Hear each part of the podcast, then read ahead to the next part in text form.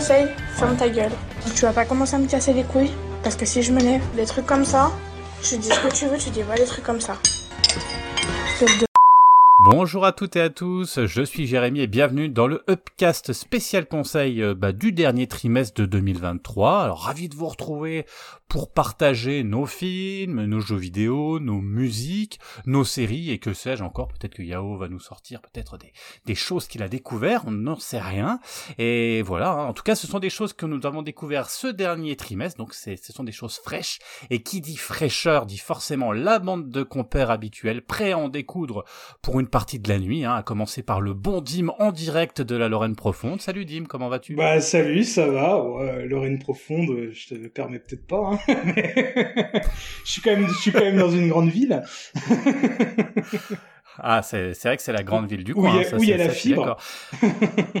Comment la fibre. Il y a la fibre, c'est déjà, c'est l'essentiel. Et le Minitel, visiblement, est passé aux internets, c'est ça, depuis, depuis peu chez vous? Oh là là, tu, tu, tu renies tes origines, ça me déplaît, ça. En plus, oui, non, mais je suis d'accord, c'est vrai. Non, en plus, c'est vrai que c'est un endroit où il fait bon vivre. Noté pendant plusieurs années, Nancy, ville où il fait bon vivre en France. Je vous le rappelle quand même, parce que ce qui vaut le coup, ce sont les appartements qui ne coûtent pas cher. Et oui, vous avez des lofts à l'époque qui coûtaient 300 000 balles. Eh ben, allez chercher un loft à 300 000 balles sur Paris, on en reparlera. D'ailleurs, Julien, as-tu un loft à 300 000 balles sur Paris? Salut Julien. Euh, évidemment, hein, si vous regardez l'émission L'Agence, hein, c'est un peu mon appartement. Voilà. Vous pouvez voir un peu, un peu dans, quel appartement je vis, voilà, avec la Neo Geo, la borne d'arcade, tout ça. Et mon sapin à 60 euros, puisqu'on a lancé un grand débat, peut-on mettre 60 euros dans un sapin? Ça a été mon casse week-end. Je pense m'être un peu fait arnaquer. Voilà, mais c'était le prix d'un jeu, je me suis dit, bon, voilà. C'est ça, puis finalement, un sapin, c'est important aussi. Hein. C'est important, hein. Ça dure au moins toute l'année. Jusqu'en février. Mais sinon, ça va bien. Je suis un peu venu les mains dans les poches, hein. comme vous tous ici. J'ai l'impression que c'est un peu le, ah non, moi, c'est le podcast. J'écris euh, depuis trois jours. Je, je préviens. J'ai bossé tout le week-end. Et là, Yao, il est concentré, il est prêt, il est là avec son sapin, sa maison, son jardin et ses jeux. En veux-tu, en voilà par milliers. Ses joujoux par milliers. Salut Yao, comment vas-tu? Bon, écoute, je viens d'avoir 34 ans aujourd'hui. Je vais y un peu, mais voilà. c'est vrai que bon anniversaire Yao, c'est vrai. Bon anniversaire. Tu l'as dit en off. Voilà, 34 ans, quel bel âge. Quel bel âge, tu les fais pas, franchement, je t'en aurais donné mais 25. Donc ouais, non, bah ça va, hein. j'ai préparé ma petite liste et voilà. Je suis prêt, je suis prêt. Voilà, t'as eu tes, tes petites étrennes de, de, ton anniversaire pour pouvoir aller t'acheter euh, des jeux. Bah, bon de, du milieu d'où je viens, des cadeaux, c'est fini euh, à partir de 10 ans, moi. Donc c'est l'amour des proches. Et puis voilà. Quoi. Et un kaki. Euh... Ah, puis tu t'es fait arnaquer, quoi, en gros. C'est comme ça, c'est une manière polie de dire que. Non, non, c'est l'amour véritable. C'est pas le matériel qui compte. Voilà. C'est la banlieue, c'est la street chez Yahoo. Exactement. Écoute, bon, c'est Boys in cachant. Si tu veux. Voilà. si tu veux qu'on te fasse un petit cadeau, on est prêt avec Dim à sacrifier nos quelques économies pour t'acheter un jeu. Oh, bah, oh, non, non, pas moi. Moi, j'ai, moi, j'ai un ordi à acheter. Hein, je, je peux pas faire des cadeaux. L'Arlésienne, on va l'appeler l'ordinateur. Non, mais là, je sais pas pourquoi. Je sens que Papa Noël va lui offrir un ordi. Je sais pas pourquoi. Je pense qu'en janvier, vous allez voir. Si vous dites non, mais il s'est passé quelque chose chez Upcast, euh, c'est le son de Dim. Ne l'oubliez pas. Je rappelle toujours qu'il enregistre dans une cathédrale. oui, Julien. Bah, moi, je serais toi, j'y compterais pas trop parce que j'ai vu qu'ils avaient annoncé un nouveau Dragon Ball là. je pense que c'est remonté sur la liste des priorités devant le PC. Ah. Donc. eh ben merde. Mais il est fort ce Dim parce qu'à chaque fois, on sent l'arnaque. Là, par exemple, euh, tout à l'heure, il nous envoie un petit message. Oh, il a l'air pas mal le prochain Dragon Quest. ça, ça sous-entend. Oh, regardez, le PC, il est pas arrivé pour demain non plus. bah, il faut bien que je parle de trucs euh, dans l'émission, hein, donc il faut bien que j'achète. Hein. C'est vrai. Bon, qu'est-ce que vous en pensez? On va peut-être démarrer. moi, j'ai juste deux, trois petits trucs. Euh, je me suis dit, on va peut-être faire des petites annonces avant. Hein. Vous êtes pas au courant, mais bon, c'est pas grave. Euh... Oh, autant on savait pas, il y a des Ah bah non, non, juste pour dire qu'on a été euh, euh convié euh, dans un podcast, le podcast de Level Max, qui euh, alors où ce sera monté normalement partez sans Jérémy, il sera déjà dispo, donc il sort le 15 décembre, donc voilà, donc on a été conviés, bah, toi, moi et Julien, donc hein, on va dire les meilleurs hein, de de la team. la Dream Team. Voilà, chaleureusement par toute la team de Valmax. Hein, D'ailleurs, on vous remercie ah, encore. Donc c'était super. On a passé un bon moment.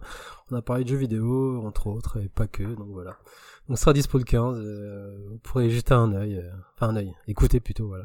C'est ça la petite promo. C'est ça. Et dernièrement, avec Jérémy, on a enregistré et le bon dim, hein, un numéro euh, qui de rétropcast sur euh, la magie de Noël qui devrait pas tarder aussi. Donc euh, voilà, des bonnes choses Ah, qui il va arriver. sentir le, le lutin farceur, je vous le dis tout de suite. voilà. Mm. Merci, c'est vrai qu'Yao, euh, tu, tu as raison. Ah, tu sais, si, si, il y en a qui font le boulot de CM, il y en a qui, Ah, mais qui, t'as- raison, n'achètent pas d'ordinateur et qui ça, achètent mais- des...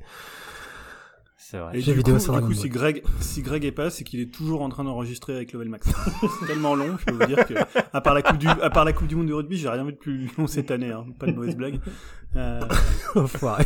franchement, franchement. Et j'avais juste oublié, juste une dernière chose, peut-être avec Dim, euh, si tous goupilles, on enregistrera le numéro 1 de Oyatakas. Donc voilà, ça fera un gros, gros paquet cadeau euh, en termes de podcast euh, dans le Upcast verse. Donc voilà, il y aura de quoi. Ah bah, et Yao, d'ailleurs, je te propose, écouter. si c'est pas très long ce soir, vous pouvez enchaîner directement l'enregistrement. Ah bah oui, bien sûr. Sera Chaud, là. frais comme un Ah garçon. ouais, ouais, chaud comme la braise. Donc voilà. Ok, non mais Il y aura de quoi faire, quoi. ces infos.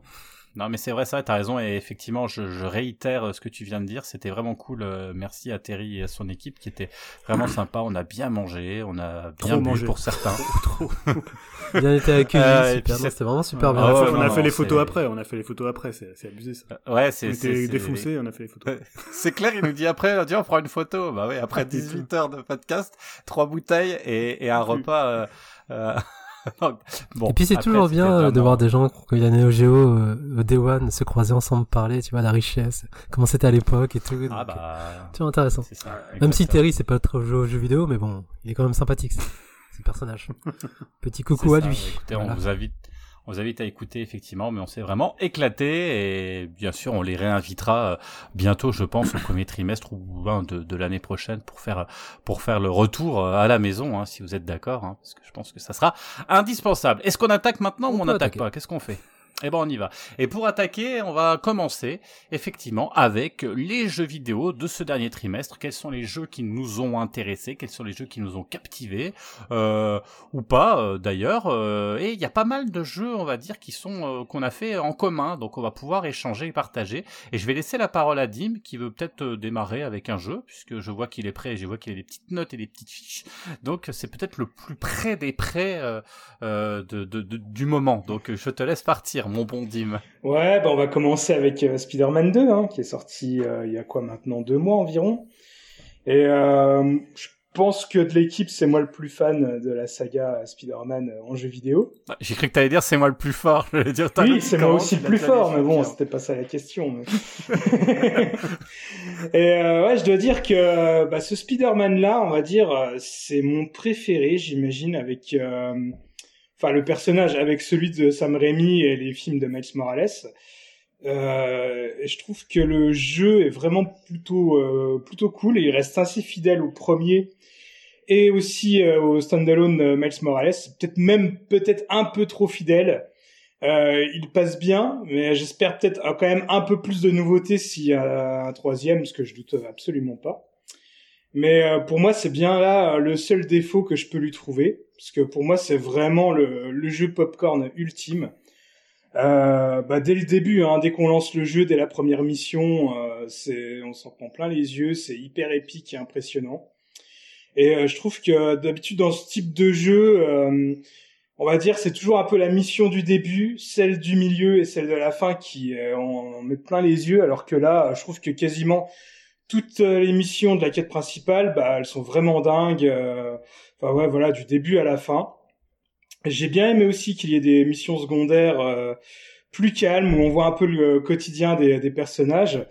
Euh, ça, je sais que je suis peut-être le seul parce que je vois, je vois Julien rigoler. Et je sais que lui, il a détesté une mission que moi j'ai euh, vraiment adoré.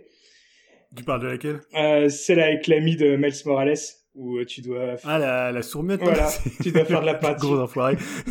il, me, il me prend la pire mission où on va voir je suis un gros enfoiré. Non, mais c'est que c'était un- En fait, j'étais très fatigué et donc ça m'a un peu endormi. Ah bah, non, mais en fait, tu- mm. il y a des missions qui sont marrantes, mais des fois elles sont tellement un peu à l'ouest, ou je sais pas comment dire, un peu ridicule, le truc avec les abeilles, le truc où tu fais du vélo, que ça me fait quand même marrer et j'apprécie quand même.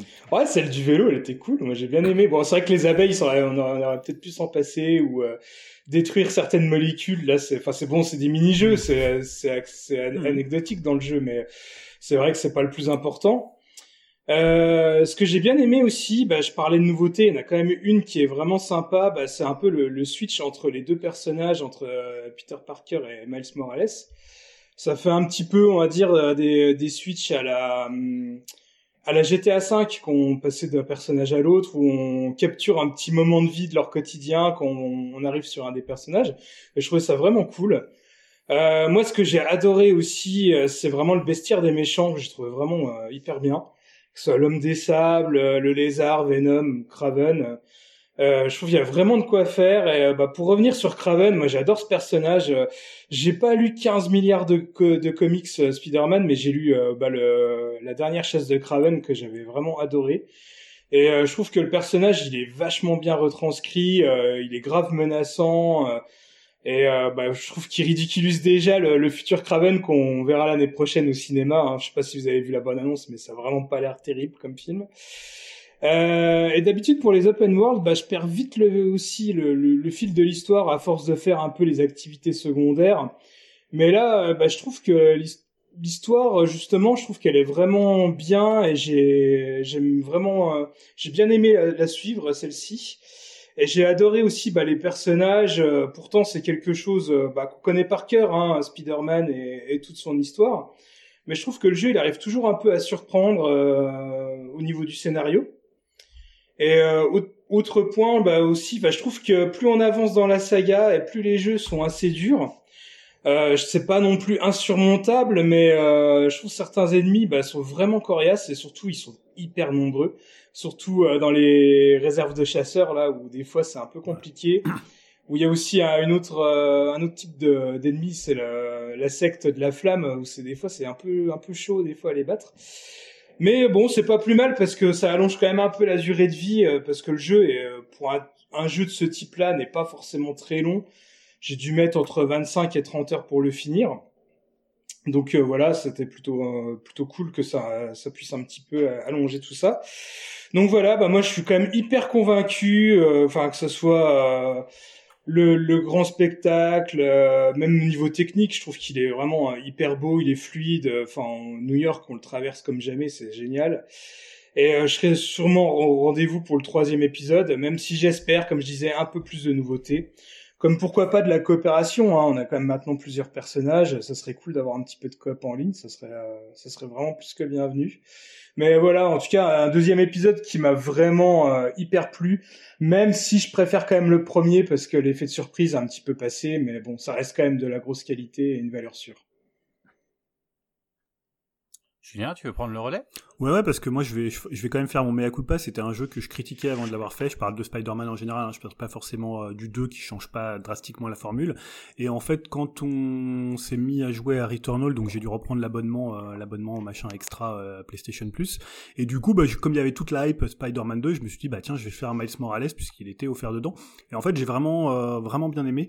je suis assez d'accord avec Dim sur le truc jeu popcorn. Alors c'est un peu péjoratif, mais moi je dirais plutôt, tu vois, c'est un jeu plaisir. C'est un peu comme à l'époque les premiers Uncharted, je pense jusqu'au jusqu'au 2 en fait, le premier et le deuxième, c'est-à-dire qu'il y a un côté euh, tellement efficace, tellement bien fait. En plus moi j'ai pas tellement de bugs, je sais que toi t'en as eu quelques-uns euh, mmh. quelques-uns Jérémy, ce qui peut te sortir un petit peu du euh, un petit peu de l'immersion, mais je trouve c'est un jeu hyper efficace en fait, tout ce qu'ils font dedans. Euh, ça fonctionne bien. Alors je me moquais un peu de quelques missions, mais c'est juste en fait des choses pour un peu, bah, un peu varier parce que le, truc est très euh, quand même très redondant sur l'aspect combat. C'est-à-dire que le système de combat est très très cool, mais quand t'enchaînes 25 euh, heures de Miles Morales et 25 heures de Spider-Man 2, bah voilà, le système de combat il, il évolue pas tellement. Moi c'est un, peu le, petit reproche que j'aurais sur le jeu, c'est-à-dire que à part avoir rajouté une parade qui est très très cool avec L1 et avoir rajouté des gadgets qui sont comme leur nom l'indique assez gadgets, il n'y a pas grand chose qui a changé. Après évidemment le scénario est nouveau, il y a un quartier de plus, ils ont ajouté des activités, mais en gros, ça reste la même formule. Après, c'est hyper efficace. Moi, j'en suis pas encore lassé en fait. Tu vois, c'est-à-dire j'ai toujours plaisir à revenir sur le jeu, à faire mes 3-4 missions annexes et ma mission principale. Euh, maintenant, même, t'as des trucs très Uncharted. Je trouve qu'ils ont rajouté des, euh, des petits trucs un peu d'infiltration avec d'autres personnages. Voilà, je vais pas trop spoiler, mais euh, voilà, quelques trucs comme ça. Et surtout, je trouve pour un, un, open world, il est jamais chiant. Il y a jamais ce côté où t'as as 50 trucs qui pop à l'écran, même s'il y en a. Hein. On parlait de, un peu de toutes les activités qu'il y a, de toutes les missions qu'il y a. Mais je trouve en plus comme c'est un, un, open world qui se hum, parcourt, euh, tu vois, côté euh, dans, dans, le ciel en fait, sur les sur les toits, sur les gratte-ciel. Euh, T'es rarement quand même au sol. Euh, ça change beaucoup la donne et il y a un tel plaisir à se promener dedans, à se balancer, à accrocher un immeuble. Ils ont encore amélioré le système de, de déplacement que finalement, moi, c'est un jeu dont je me lasse assez peu, d'autant que bah, tu passes pas 80, 100 heures dedans pour tout faire. C'est plutôt 30, 40 heures pour faire le 100%, encore moins pour Miles Morales. Donc moi, je trouve que c'est vraiment une durée de vie idéale. Voilà, moi, je trouve que c'est un jeu, je le trouve assez parfait dans ce qu'il essaie de faire. Voilà, je dis pas que c'est le, le GOTY de l'année, c'est le plus grand jeu auquel j'ai joué, mais je trouve que voilà, quand tu sais à quoi t'attendre et que tu t'attends pas non plus quelque chose qui va révolutionner le média, je trouve qu'Insomniac Game, euh, tu vois, un peu comme Ratchet Clank le dernier que moi j'avais plutôt apprécié, euh, bah il délivre bien, techniquement c'est impeccable. Alors moi j'ai pas eu tellement de bugs, donc euh, voilà, je, bon, apparemment certains en mais les bugs c'est toujours le problème, c'est bon, tu peux, si t'en as pas, tu vas pas en parler pour dire bah il y a des bugs quoi. Moi j'en ai très très peu, peut-être une fois un Spider-Man coincé dans un mur, mais voilà, sur un open world, ça m'a pas paru non plus euh, totalement délirant. Et voilà, je trouve c'est un jeu qui, pour moi, qui délivre ce qui doit être délivré. Euh, voilà, je trouve ça vraiment, vraiment excellent. Et euh, souvent, voilà, on, a toujours ce truc un peu, tu sais, les jeux popcorn, on a toujours tendance un peu à les critiquer, à dire ouais.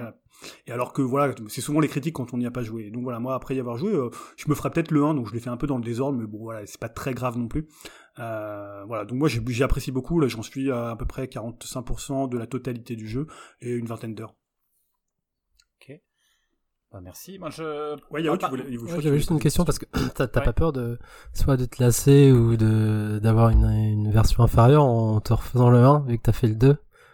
T'as pas un peu peur de ça, de fait, genre si, c'est comme si tu viens de Uncharted 2 d'abord, et après tu revenais au 1 ensuite, tu vois? Enfin, je sais pas, après je connais pas les jeux, mais. Ouais, peut-être que, peut-être que Dim pourra répondre.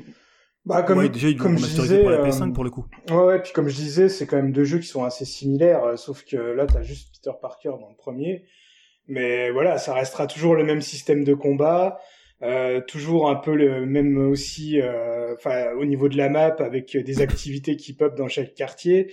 Ça reste plus ou moins le même jeu. Ça sera une histoire complètement différente avec d'autres ennemis, mais euh, c'est voilà, tu seras pas dépaysé. Après, faut savoir euh, dans quoi dans quoi tu te lances. Ça sera, ouais, ça sera comme je disais, le le 2, c'est quasiment un 1.5, donc euh, voilà.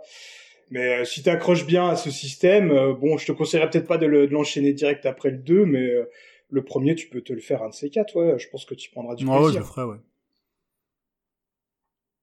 Donc toi, tu joues aussi, Jérémy? Eh ben écoutez, ouais, ouais, ouais, alors... La hype était tellement forte eh ben, alors hype moins forte, mais après j'aime bien quand même le personnage. après moi j'ai un petit peu de mal avec des fois avec les avec les open world. Enfin ça dépend lesquels. Euh, The Witcher, je suis complètement dedans, euh, mais euh, par exemple le dernier dans l'univers d'Harry Potter, j'avais tellement détesté le truc que du coup j'étais un peu refroidi, je savais pas trop. Et euh, moi j'avais pas encore fait de Spider-Man du tout, j'avais juste tâté un tout petit peu du premier, mais j'ai dû jouer, euh, je sais pas moi, 10 minutes et puis j'ai laissé tomber parce que pour X raisons, enfin voilà. Et du coup, euh, ben c'est vrai que je suis parti sur celui-ci en étant quand même relativement confiant parce que je me disais que bon bah ça, ça avait l'air quand même euh, relativement beau et impressionnant et c'est aussi ce que tu recherches dans ce genre de jeu, particulièrement sur la PlayStation 5. Et c'est vrai que t'es pas déçu en termes de graphisme puisque c'est vraiment super chouette, particulièrement quand t'es au-dessus de l'eau, des fois, c'est l'eau, elle est bluffante, les ponts, etc. Enfin, c'est quand même assez incroyable à ce niveau-là. Euh, alors, tout, tout, tout, toutes les qualités, euh, je, je, vais dire les mêmes. Je vais même aller presque pousser un peu plus loin, c'est que le scénario, je trouve que euh, le scénario du jeu est meilleur que le, tous les derniers euh, scénarios de Marvel et de Spider-Man compris depuis peut-être les, les, les, les, films de Sam Raimi. Je suis d'accord. D'ailleurs, pas connus pour, qui brillaient pas pour leur scénario particulièrement, mais j'ai trouvé que le, là, ça se tenait bien. Euh, on était même presque plus touché, j'ai été plus touché par ce qui se passe pour les, pour les personnages dans, dans ce jeu que ce qui se passait dans les derniers Spider-Man. Donc euh, vraiment, voilà. Le reproche que je ferais, bah, le premier, parce que moi il y a quand même deux petits points. Alors c'est des bémols, c'est pas non plus un truc rédhibitoire. Le premier, effectivement, j'ai eu pas mal de bugs. Première sortie, je prends mon petit Spider-Man, hop, directement la gueule dans le clocher coincé euh, d'une église, quoi. Et là, j'étais là, je fais, ok, ça, ça la fout mal. Après, j'arrive sur des quais euh, avec un bateau, je, quoi, je, je, je me suis retrouvé coincé entre deux euh, entre deux gros trucs où je pouvais plus bouger. Enfin, vous voyez, c'était un peu pénible. Et là, euh, c'était quand ce week-end là, j'étais à, je me, j'étais en plein combat de boss. Je finis le boss Et là, la la la la la, la cutscene, enfin le, le le comment la enfin le, le, la, cinématique démarre. Et là, pouf, le jeu s'arrête, tout s'éteint, la console s'arrête. J'étais là, je suis putain, c'est pas vrai quoi. Donc euh, au bout d'un combat euh, qui était quand même assez compliqué, c'est comme tu le disais, c'est pas non plus insurmontable, mais c'était quand même. Euh, enfin, il y a eu plusieurs, il y a eu plusieurs pas transformation, mais plusieurs stades dans le, dans le combat, etc. Et ça m'a quand même, ça m'a quand même bien gonflé, quoi. Excusez-moi, il y a un moustique qui m'attaque et il va me toucher, donc euh, j'essaie de le dégager. voilà, c'est pénible. Euh, donc voilà, donc euh, c'était un peu dommage ces bugs, mais mais c'est pas très grave parce que je me dis que ça sera forcément à un moment donné corrigé, donc ça c'est pas grave. Euh, ce qui m'embête un tout petit peu plus, c'est que les missions secondaires peuvent être rigolotes, effectivement, particulièrement quand le ton du jeu sur la première partie du jeu est plutôt sympa et plutôt rigolote aussi. C'est-à-dire qu'au début, les, les enjeux restent très très très adolescente hein, ou à jeunes adultes euh, oui euh, j'ai du mal avec l'école qu'est-ce que je vais faire comme boulot je retrouve mes copains je vais à la fête foraine je vais euh, je vais à, la grosse bringue de, de de mon de ma fac. Vous voyez donc on est dans un truc mais c'est sympa hein, je critique pas mais du coup tout ce qu'on va faire comme mission sont un peu autour de ça, c'est-à-dire que c'est un peu sympa, on va aider un couple, euh, euh un couple homo. D'ailleurs, c'était assez bien foutu. D'ailleurs, j'ai trouvé que c'était pas, c'est pas trop, euh, comment dire, euh, euh à, apporter à la truelle, quoi. Vous voyez, c'est bien cohérent et ça passe, ça passe vachement bien. Je trouve que c'était plutôt marrant et tout. Le seul problème, c'est qu'à un moment, ça s'emballe dans le scénario et, et quand je dis ça s'emballe, c'est pas négatif, hein, c'est plutôt très positif. Et du coup, ça va s'accélérer. Ça va être de plus en plus dramatique parce qu'il va y avoir des événements qui font que c'est plus dramatique. Alors attention dramatique, on n'est pas, c'est pas Game of Thrones, hein, euh, rassurez-vous. Mais ce que je veux dire, c'est qu'on est dans une partie beaucoup plus sombre que la première. Et quand je dis plus sombre, euh, c'est quand même sombre. Et ben là, du coup, si je reprends, alors moi j'ai envie, et c'est ce que je fais, c'est-à-dire que ben, je lâche pas le scénar, j'ai envie d'avancer dans le scénario parce que j'ai envie de savoir ce qui se passe. Et c'est vrai que ça fait hyper étrange quand on a un Peter Parker qui est un petit peu différent du début, on va dire, et que on doit faire des missions qui sont un peu euh, un peu parallèle, bah moi ça me sort un peu. Donc du coup là euh, du coup comme je suis à la deuxième partie, bah les missions secondaires en fait je les fais pas parce que parce que j'ai envie d'avancer dans le scénario. Et je trouve que c'est un peu comme dans un film, imaginez vous arrivez euh, euh, presque au, au, méchant final et puis tu dis oh bah tiens bah, je vais me faire un kebab avant d'aller attaquer le chef final, tu vois. Et, et moi si vous voulez ça, ça me gêne un tout petit peu ce truc là donc du coup plutôt que de me gâcher et, de risquer d'ailleurs de m'arrêter en me disant bon vas-y ça me casse les pompons, j'arrête le jeu, bah je me suis dit ok tu fais le scénario parce que il est top. Tu parles d'Uncharted, il y a ce côté-là où c'est-à-dire que ça avance bien, c'est spectaculaire, c'est classe, ça bouge bien, l'animation est top et tout. Et je préfère le faire dans le sens-là, puis quitte à revenir après, je reviendrai sur les missions secondaires si c'est possible d'ailleurs, mais je préférerais faire la suite après et, me consacrer là vraiment euh, à l'histoire que je trouve vraiment top. Voilà. Alors je sais pas si Dim, tu vois ce que je veux dire? Ouais, Yao. Bah, je veux dire, c'est tout le principe des open world, c'est toujours euh, enfin l'ambiguïté, le choix entre la quête principale et soit tu t'arrêtes et tu fais les quêtes annexes. Enfin, oui, ouais, il y, mais... il y, a plusieurs écoles en fait. Soit tu fais tout, euh, tu fais toute ta mission. Oui, mais je, je comprends le point de vue de... Tu, Oui, je, Jérémy, c'est comme parce qu'on en parlait chez Level Max de Yakuza, mais ça va être pareil, tu vois. Yakuza, c'est exactement le même principe. T'as 10 000 quêtes euh, autour, donc après, c'est comme GTA tout court, en fait. Ouais, je, je comprends ton, ton point de vue, en fait. Mais après, ce qui est bien, c'est que c'est pas, c'est pas bloquant, hein. Tu peux, tu, peux très bien refaire après les missions annexes euh, plus tard, une fois que t'as fini le jeu. Tu, tu fais vraiment le jeu à ton rythme. Dans les quêtes annexes, une fois que t'as fini un jeu? Bah, je pense que. que t'as envie de tuer des abeilles euh, une fois que t'as. Oui, voilà. je, je les, pense. Les plus grands méchants de l'histoire de. Je pense qu'il faut les sélectionner. T'en as des super cool euh, scénarisés. Et puis oui, t'as les, la chasse aux abeilles ou des choses comme ça. chasse aux abeilles. Disons que tout, tout ce qui est activité, tu peux t'en passer, mais ce qui est mission annexe, je te conseille de les faire. Non, puis il y a, aussi des choses qui sont quand même assez répétitives. Par exemple, à un moment, tu dois trouver des caches en fait euh, de chasseurs. Euh, donc c'est représenté, euh, chaque mission est représentée par un petit picto, enfin un petit logo spécifique. Et franchement, la quête des chasseurs, là, j'avais commencé. Donc en gros, vous devez trouver des, des espèces de, de, lieux sur des sur des gratte-ciel et à un moment, ça vous ça vous emmène dans une espèce de, c'est comme un donjon quoi. Enfin, vous arrivez dans les égouts ou, ou autre, et puis vous avez un gros gros gros tas de chasseurs. Et puis d'ailleurs, c'est assez technique, hein. Et puis il faut faut buter du chasseur. Mais, mais franchement, c'est tout, là pour le coup, c'est, alors c'est bien, ça donne des points et tout, ça donne de l'XP, mais putain, mais, enfin, bah, moi j'ai passé deux heures, c'est chiant, quoi. Enfin, voilà, je trouve que c'est hyper répétitif et ça, c'est des trucs, te dire, non, non j'ai plus envie de voir ça, moi, ça, non, hein, merci, hein. Ouais, ouais. C'est ce que je faisais la distinction, en fait, entre activité et mission annexe. Ça, c'est des activités, c'est-à-dire, t'en as vraiment plusieurs qui se ressemblent et euh, t'as des missions qui sont scénarisées quoi donc euh, voilà faut, faut vraiment que tu les sélectionnes euh, selon tes envies quoi Ouais, mais même sans mission scénario, tu vois, t'as les par exemple, alors là, celle-là, elle est plus ou moins scénarisée, c'est celle de Mysterio. Euh, moi j'aime bien, c'est-à-dire c'est un côté, euh, voilà, tu fais du combat un peu à la chaîne, mais en même temps t'as un petit truc qui t'amène avec un fil, euh, voilà, où ça, ça, te décrit un peu le personnage. Je trouve ça assez bien fait. Après c'est vrai que c'est un peu l'extrême dans le truc des chasseurs où t'as au moins 70 chasseurs. À un moment donné, il y a des dans la, la, troisième partie avec le bouclier avec les caches là, c'est genre il y en a des tonnes et des tonnes. Hein, dans ah bah, il y en a, j'en ai vraiment chié. Alors après, plus t'avances dans le jeu, plus ça devient simple parce que tu, tu débloques de plus en ah, plus. Ah, c'est pas que c'est compliqué, c'est que c'est long parce qu'il y en a beaucoup en fait. Moi je sais que vers la fin, j'utilisais à fond les gars et les capacités, hein, ça aide beaucoup. Hein. Parce que sinon, c'est vraiment compliqué, quoi. Ils sont tellement nombreux pour avoir le timing pour esquiver et tout. Waouh, c'est chaud. Ouais, Julien. Ouais, non, moi, il y a juste un truc que je voulais dire, c'est t'en parlais tout à l'heure sur les missions euh, scénarisées, c'est qu'en fait, c'est un jeu qui a aucun cynisme. Et je trouve ça, c'est assez rare, en fait. Euh, Aujourd'hui, je trouve, dans, même dans les jeux vidéo, c'est un jeu qui est quelque part un peu naïf, mais je trouve que ça lui va assez bien.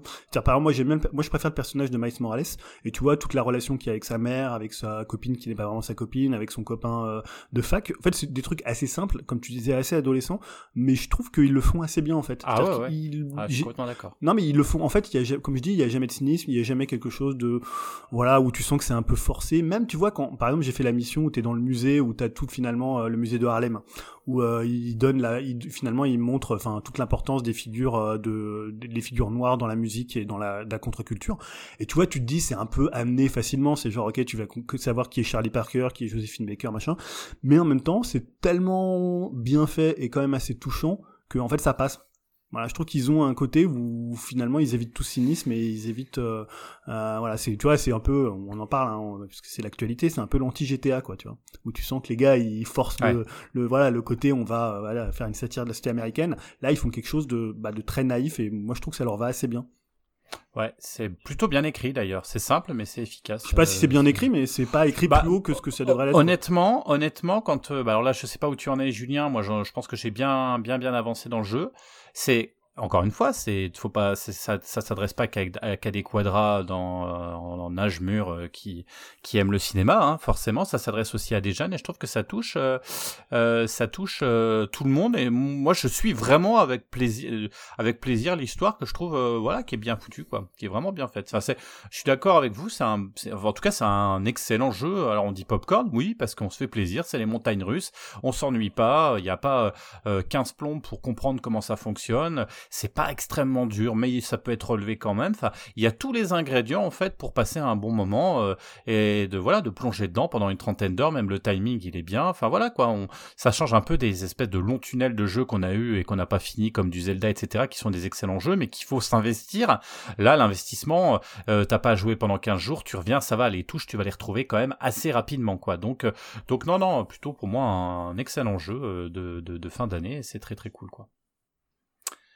Vous aviez non, c'est bon, on a on, a fait le tour sur le jeu. OK, Yao, on va te laisser la parole quand même parce que toi tu as bien un jeu euh, qui t'a qui t'a marqué. J'ai quelques euh, petites pastilles hein, donc euh, Alors bah, vas-y, vas-y. Pour les dissimuler après mais là j'ai joué un jeu de 2023 déjà vous pouvez arrêter de foutre de ma gueule d'une. Voilà. Oh. Bah, de toute façon on en reparlera deux même, deux jeux de 2023. Oh. Euh, donc un, on va en parler de façon collégiale, mais là je voulais juste revenir rapidement sur un petit jeu de que j'ai acheté sur euh, l'eShop mais qui est disponible en version physique pour les gens comme Jérémy qui, qui, qui adore la boîte, euh, même sans notice. Hein. Je crois que c'est un jeu limited run, donc qui coûte une blinde comme d'hab. Et je suis même pas sûr qu'ils sont encore disponibles. Donc c'est Death Wish euh, Revengers, non Enforcers pardon. Donc c'est un clone, ni plus ni moins qu'un clone de Sunset Rider, en fait, le fameux jeu d'arcade mythique de Konami des années 90, euh, qui est sorti sur différentes plateformes, notamment la Super Nintendo, en supérieure version par rapport à la Mega Drive, je place juste là, hein, comme ça, voilà, c'était carrément un, une décalcomanie de la version arcade, mais bon, à deux trois détails près, mais bon, c'était un bon, un bon platformer action dans le Far West, euh, plutôt en action que plateforme euh, dans le Far West, voilà, on pouvait jouer à 4 simultanément, et là, c'est vraiment le même système. C'est à la place de, du western, on reprend la pop culture, je dirais des années ouais, 70s, 80s, avec euh, deux personnages euh, principaux assez charismatiques qu'on peut incarner en la personne de Clint Eastwood dans euh, Dirty Harry et Charles Bronson dans dans son film de, de, de revanche. Comment ça s'appelait ce... C'est cinq films de revanche, s'il te plaît. Le, le Justicier. Justicier, pas. Enfin euh, bref, de- voilà, tu m'as compris. Euh, non, c'était comment le. Ouais, c'est ça. Je sais le plus si c'est Justicier de la Justicier, ville. ou- enfin, Un justicier dans la ville. Ouais, voilà, juste- un justicier dans la ville. hein. Il y en a cinq. hein. Donc t'as les deux, après t'as d'autres- d'autres personnages euh, qui font un peu plus euh, euh, personnages 70s. Et donc ça reprend exactement la même trame, euh, sauf que euh, quasiment, j'allais dire 30 ans après, ça manque un peu de peps par, par rapport à l'original. Et c'est un peu moins coloré, mais là j'ai juste fait deux trois niveaux, je trouve que la prise en main justement elle est moins, euh, bah, elle est moins fun en fait. Et je trouve ça un peu dommage quand même que tu dis 30 ans après, c'est c'est un peu inférieur à une version, euh, voilà qui, qui, qui date. Et euh, après je me demande comment ça se passe niveau droit parce que là c'est vraiment une sorte de pompage quoi. C'est c'est en fait et en plus tu dois les connaître Jérémy c'est ceux qui ont fait euh, Battle euh, Princess Madeline. Je sais pas si tu Ouais, c'est le clone de quelque Ghost sais avec une fille en armure aussi je crois que c'est des Espagnols euh, qui ont fait ce jeu et Attends, tu veux parler de. Oui, attends, Monster Buff Studio ouais, euh, le, studio de développement Ah, d'accord. Et donc ouais, c'est pareil, un clone de Ghost and Gods. Et donc voilà, donc j'ai pas été jusqu'au bout, mais juste dire, euh, je l'attendais depuis longtemps ce jeu, vu que j'aime bien la DA et vu que ça me fait rappeler Sunset Rider, mais je, je pensais que ça allait être encore un- une approche différente ou un peu mieux, mais là, du peu que j'ai joué, c'est quand même un, un cran en dessous. Mais voilà. Mais je veux quand même. Donc c'est un jeu, c'est un jeu de 2023 mais qui ressemble à un jeu de 95 quoi. Exactement, du néo-rétro, on va dire. mais bon, c'est 2023 techniquement. Il est sorti en 2023. Je suis d'accord. Et donc ouais voilà, donc ça c'était pour ma petite pastille. Après je sais pas comment tu comptes organiser ça parce que j'en ai d'autres. Hein, donc après... Vas-y, vas-y, vas-y, continue, Yao, Euh, vas-y. là, bah, en ce moment, euh, euh, j'ai repris goût à- aux jeux vidéo. Voilà, donc j'ai ressorti la PS4 euh, avec son moteur d'avion et j'ai relancé Strider 2018. Ah, voilà, ça va, c'est c'est pas trop éloigné, on va dire. Euh, J'avais laissé en plan, euh, j'ai fait une longue pause et donc quand je vais revenir vite fait, donc c'est le remake du célèbre jeu d'arcade de Capcom qui date de 89, euh, réalisé par euh, Fujiwara euh, Tokulo et qui, est, qui a été réalisé sur le modèle CPS. Et donc il y a eu de nombreux reportages, euh, notamment sur les micros ordi type Amstrad, euh, Commodore, Atari, etc., etc. Mais sa conversion la plus connue pour moi ce jour, c'est celle sur Mega Drive, hein, si je dis pas de bêtises. Voilà, c'est celle qui est un peu plus popularisée, je dirais. Dommage qu'il n'y ait pas eu de version SNES, mais bon, c'est comme ça. Et c'était un jeu d'action 2D frénétique à l'époque, euh, donc j'ai toujours été bavé devant les screens quand j'étais petit, euh, vu que j'avais pas, j'ai jamais joué en arcade, j'avais pas la Mega Drive, donc ça me donnait envie ce jeu. Et donc, euh, en 2018, j'ai vu qu'il y avait un remake sur... euh, Non, entre temps, il y a eu un Strider 2 qui est sorti en arcade, mais celui-là, je l'avais pas vu non plus. Et le remake, il se rapproche plus du Strider 2 dans le design, en fait. Et donc, euh, il y a eu un remake, on va dire, en 2018, réalisé par Double Helix. Donc, c'est ce qu'on a réalisé, si je dis pas de bêtises, Killer Instinct, le dernier. Donc, j'avais fait, c'est Julien à l'époque, d'ailleurs. Je sais pas s'il s'en souvient, d'ailleurs. C'est vrai. Ah ouais, on avait joué, je m'en souviens. Euh, Sur Xbox. Donc voilà, donc je trouve que c'est un remake euh, du premier euh, assez euh, sympathique en fait. C'est par contre c'est pas du sprite, c'est comme on dit 2,5D, donc ça perd un peu de son charme je trouve, mais bon ça fait le job niveau maniabilité et c'est par contre c'est du Metroidvania, donc euh, après on peut être allergique à ce genre, mais j'aime bien ce genre, donc euh, ça m'a pas déplu, c'est pas trop trop dur, mais par contre je trouve les boss un peu moyens au niveau DA, niveau euh, niveau pattern, mais après euh, termes d'exploration, voilà, ça fait le job, c'est pas trop dur, pas trop difficile, ça c'est joué, là je suis arrivé au boss de fin, donc voilà, je vais le terminer tranquillement et je m'étais mis un point d'orgue à je me dire, je vais terminer ce jeu depuis bah, quasiment 5 ans maintenant. Je me dis, voilà, faut que je le termine et donc je me suis remis dans la PS4 pour ce jeu. J'aurais bien voulu qu'il sorte sur Switch, ça aurait été la console idéale, mais bon, voilà, on peut pas tout avoir. Euh, donc voilà, Ouais, Julien, tu voulais ajouter Ouais. quelque chose Non, parce que tu disais c'est pas trop dur, donc c'est quoi ça- ah, Parce que le pro- le- l'original il est hyper oui, oui, dur. oui, Enfin, veux dire, euh, oui, Moi je me rappelle déjà quand tu passais le gorille là, euh, t'étais joyeux quoi. Parce que moi j'avais j'avais Ah ouais. essayé de le faire justement la version Capcom ar- euh, la version arcade d'origine. Ouais. C'est vrai que j'en avais chié. Hein. euh, je l'avais acheté sur Vita Ah, dans, la collection Capcom. Donc là oui, donc je dis pas trop dur. Il y a trois euh, modes de difficulté. Donc t'as facile, normal, difficile. Et normal, tu vois, c'est c'est c'est t'as- tu te prends pas la tête quoi. T'avances. C'est c'est limite tu peux être à bourrin, tu, tu passes quoi en fait. Donc euh, non, quand je dis pas trop dur, ben si tu, tu peux le faire euh, sans trop réfléchir. Enfin, tu tu te soucies pas. Ce qui est- voilà, en fait, c'est un jeu plaisant Ouais, à ce qui est juste dommage, je trouve, dans, dans le jeu, je trouve que ça ressemble presque plus à du Shinobi Ouais, euh, que, peu, ouais. Que du Strider, et je trouve quand même que la, La DA. la DA, Ah, elle je te est dis, quand même... après, c'est vrai que tu t'en perds, tu Moi perds. j'étais, parce que je l'ai aussi, hein, Ah, mais euh, j'ai vite lâché parce que Bah oui, bah je l'ai aussi sur Mega Drive et j'adorais, je l'adore, j'y joue encore de temps en temps, bon les petits galères, mais c'est vrai qu'il est, il est technique même sur Mega Drive, euh, mais c'est sympa. Euh, c'était surtout le, système d'accroche qui était génial à l'époque. Les deux, il est ouf, je trouve les deux vraiment. Ouais, bah, moi je, jouais quoi, hein. mais mais c'est vrai que là, si tu veux, la déception, c'est que tu te retrouves vraiment face à un jeu qui est euh, d'un point de vue graphique, même pas les graphismes parce que c'est assez joli, mais l'univers ah un peu industriel comme ça. Industriel et un peu ouais, techno industriel. Après, ça perd un peu peut-être des essences du premier dans le sens où je dis là, c'est, je, pense pas que le premier c'était pas un Metroidvania hein, dans mes souvenirs. Non, non, non, c'était pas un Metroidvania, puis c'était surtout l'ambiance euh, du RSS qui était marrant, quoi. Bah, il y a quand même. Hein. original, ce côté-là, quoi. Oui, oui, il y a aussi, c'est vrai, il y a aussi. Mais je trouve que, voilà, je, je sais pas. Après, oui, je te comprends. C'est pas mal. Moi, je retrouve ça du pixel, tu vois, mais bon, après, je vais, je. Ouais, après, ça coûte cher de faire pas mon plaisir, en fait, ouais, ça se fait tranquille. Ouais.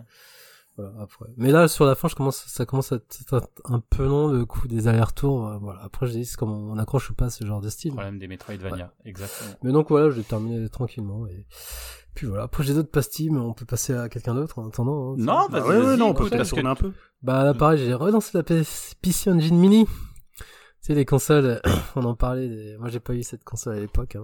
J'avais pas les moyens. Donc là, j'ai sauté sur le case et là, j'ai fait ma petite euh, liste de. Enfin, j'ai rattrapé entre guillemets parce que on parlait de jeux durs avec Strider, mais putain, les jeux, les shoots sur la PC Engine, c'est du niveau quand même. Hein. Donc, euh, j'ai testé vite fait Spriggan, euh, Choaniki, euh, PC Engine, donc la version de PC Engine en shoot them up, et Lord of Thunder. Enfin, tout ça, c'est des purs shoot up. Mais niveau difficulté, heureusement qu'il y a les save state et on peut revenir en arrière parce que c'est faut bien s'accrocher. Mais après, en termes de graphisme, quand même, euh, je me dis, c'est typiquement le genre de console à l'époque, euh, j'aurais pas lâché quoi si j'avais eu. Euh. Mais là, je crois que j'ai plus trop la patience. Donc je fais ça en snack, mais je pense pas que je vais persévérer parce que c'est trop dur et même avec, comme je disais, les systèmes de rewind, ça va pas me, ça va pas m'accrocher plus que ça. Donc je fais ça un peu pour l'historique, pour voir à quoi ça ressemblait et donc pour, pour cette petite bécane, je suis toujours impressionné par le style graphique. Et à côté, j'ai fait aussi euh, Ninja Spirit. Je sais pas si vous le connaissiez. Ouais. Donc, ah ouais, qui est pas mal aussi, pareil, hein, qui est, ouais, qui est top. Ouais. Qui est un bon jeu de ninja aussi. Donc, euh... ouais. ouais. donc je me fais des petites euh, pastilles de temps en temps. Je joue avec les petits aussi que je leur fais découvrir. C'est sympa d'avoir cette petite manette dans la main. Et et voilà. C'est toujours le regret, je me dis, ah, j'aurais dû faire ça à l'époque. Bon, voilà, c'est comme ça, c'est comme ça, et voilà. Donc c'est mes Mais alors, du coup, la, la, mini, elle intègre des jeux U-Card et des jeux CD, parce que tu parlais de Lord of Thunder, mm. qui était un jeu CD, d'ailleurs, qui a des musiques euh, totalement ouf. C'est ça, ouais. Ceux qui l'ont fait. Hein. Dingue. Wind of Thunder, il a deux noms, hein. je crois qu'il y a un nom japonais et un nom américain. Ah, justement, moi, c'était un des jeux que je préférais sur. Euh, ah ouais, tu l'avais terminé? Un bijou. Euh, terminé, non. Comme la plupart des shoots sur PC Engine. Même Super Star Soldier, euh, c'était trop dur. C'est vrai que c'est chaud, quoi. Mais ouais, non, ça fait plaisir de, voir, de découvrir ça en 2023. Je trouve ça quand même euh, pas. Ça a bien vieilli en fait, voilà. Contrairement à d'autres jeux, je trouve. Euh, c'est assez solide ces jeux. Et toi, tu l'as pas la PC Engine aussi, Jérémy? Si, si, mais moi, tu sais, j'ai un problème, c'est que je ne sais pas pourquoi, parce que je suis pas brisac et au contraire, je fais attention. La manette ne marche plus, quoi. Ah ouais, alors ah que, ouais, et je suis vraiment dégoûté, quoi. Euh, je sais pas pourquoi, elle, euh, en tout cas, elle, ne marche plus. Pourtant, elle était posée, était hop, tu marche plus. Donc, il faut que je rachète une manette. Mais c'est vrai que euh, si vous, enfin, les, les mini consoles, c'est vrai. Je pense, pour moi, c'est, alors, j'ai, j'ai quasi tout hein, les mini consoles, parce que je trouve que c'était marrant, euh, petite collection. c'est vraiment la, la, la, meilleure, quoi. C'est génial, parce que là, tu redécouvres des jeux. Bon, la Super NES, on était habitué, la Mega Drive, n'en parlons pas.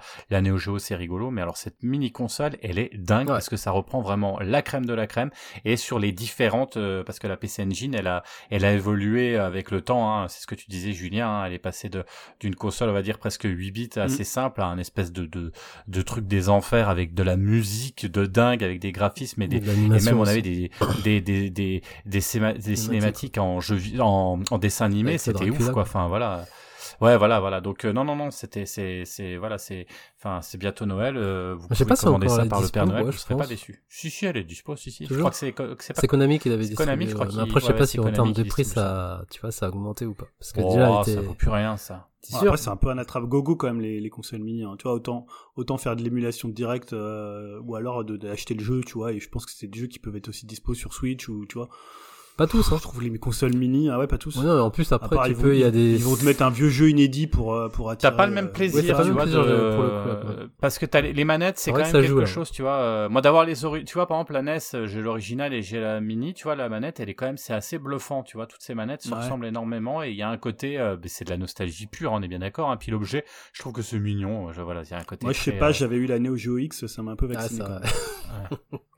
euh, Ouais, mais là, la tu vois, la, la petite borne, elle est super jolie. De, de, de- Et franchement, moi, j'adore cette petite console. Euh, tu pars en vacances, t'as ta petite Neo Geo. Tu Ah peux oui, oui, ça, oui, tu parles de ce qu'ils ont fait après, ouais. C'était peut-être mieux parce que la Neo Geo X, c'était un peu Ah, merde. est, elle est excellente. Cette, La petite portable console, là, était elle pas terrible. Elle est géniale, la petite borne, c'est tu joues avec les petits boutons, ça marche super bien. J'ai racheté deux manettes, on s'éclate à un Metal Slug. Parce que je vous rappelle quand même que les Metal Slug, si vous les prenez sur PlayStation, ils sont en 50, euh, Ah ouais en 50 Hz, dégueulasse, ça n'avance pas et c'est moche et puis c'est oh, tu peux pas, c'est injouable, tu vois. Alors que sur la petite, euh, la petite console, ça marche super Comme bien. c'est sorti, je crois, que sur euh, eShop. Euh, Metal Slug, t'es- t'as les versions ouais, arcade. les versions, ouais. mais euh, prends, prends-en une, tu verras, ça coûte 4 balles, ça les vaut même pas, quoi. Ça, ça avance pas, je te dis 50, euh, Ouais. 50 Hz, c'est horrible. Ah, même euh, sur... Ah non, tu parles 50 Hz euh, sur la version PlayStation, mais pas sur euh, les dernières en eShop, là.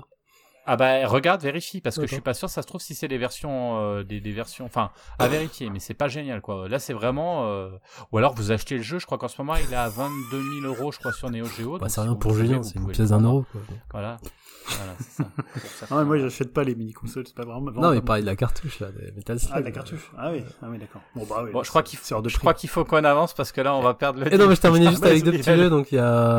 Mais c'est vrai que je te dis enchaîne avec d'autres trucs parce que si tu fais faire le tunnel Yao là. Non mais des j'ai terminé avec deux petits jeux, Rolling Thunder 2, donc euh, pareil un jeu de d'arcade, de shoot où on joue des, des flics euh, qui me faisaient de l'œil à l'époque et il y a certains jeux qu'il faut mieux ne pas déterrer parce que là c'était un peu pénible à jouer et assez archaïque et, et dur aussi sur la fin donc euh, voilà j'ai payé ça je sais pas 7 balles ça m'a fait chier 7 balles c'est pas grand chose je me dis merde euh, pour un jeu que j'attendais et, et pareil c'est euh, arcade ar- ouais, arcade archive euh, leur système de save je trouve tout pété et incompréhensible donc le jeu, une fois que tu termines ou si tu reviens, quoi, tu te, tu te depuis le début, donc c'est assez galère. Et là, je me suis acheté aussi de- un jeu sur Capcom Arcade Stadium, le Trojan, le fameux Trojan, que, pareil, qui me faisait de l'envie à l'époque sur NES, et, et pareil, qui est, bien balèze. Donc, pareil, un jeu d'action, euh, on joue un personnage avec un- une épée, un bouclier, on peut tirer dans toutes les directions, et se protéger aussi dans toutes les directions, euh, c'est pareil, c'est pas mal, mais en même temps, voilà, je me dis, euh, je suis pas quelqu'un de, je suis plus dans le fantasme, de nostalgie, et,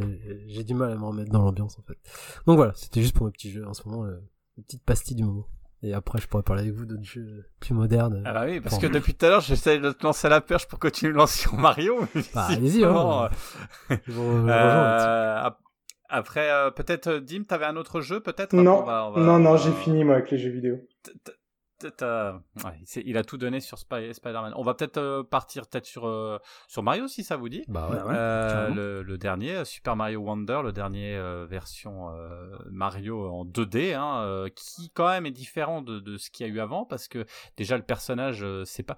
Enfin, je trouve qu'il y a eu vraiment un level up sur le- les graphismes, sur l'ambiance, sur le petit personnage de Mario qui a été redessiné et ça se voit tout de suite. Bref, tu sens qu'il y a eu l'effort. J'étais pas hyper convaincu hein, quand je l'ai pris au départ. J'étais là, je me dis ok, en espèce, en espèce de Mario euh, Wii, euh, U, euh, Wii U, Mario. Enfin, on en a eu tellement des Super Mario, euh, euh, voilà, qui, qui étaient en 2D, mais qui finalement réinventaient pas la poudre forcément. C'était pas mauvais, mais c'était c'était un peu un peu répétitif. Avec en plus ce Mario qui est sorti il y a quelques il y a quelques années là où il fallait construire les niveaux, où finalement c'était Super Mario, c'était devenu des trucs, une espèce de jeu hardcore où il fallait essayer de faire le niveau le plus compliqué, Ah, essayer Mario de Maker. le passer.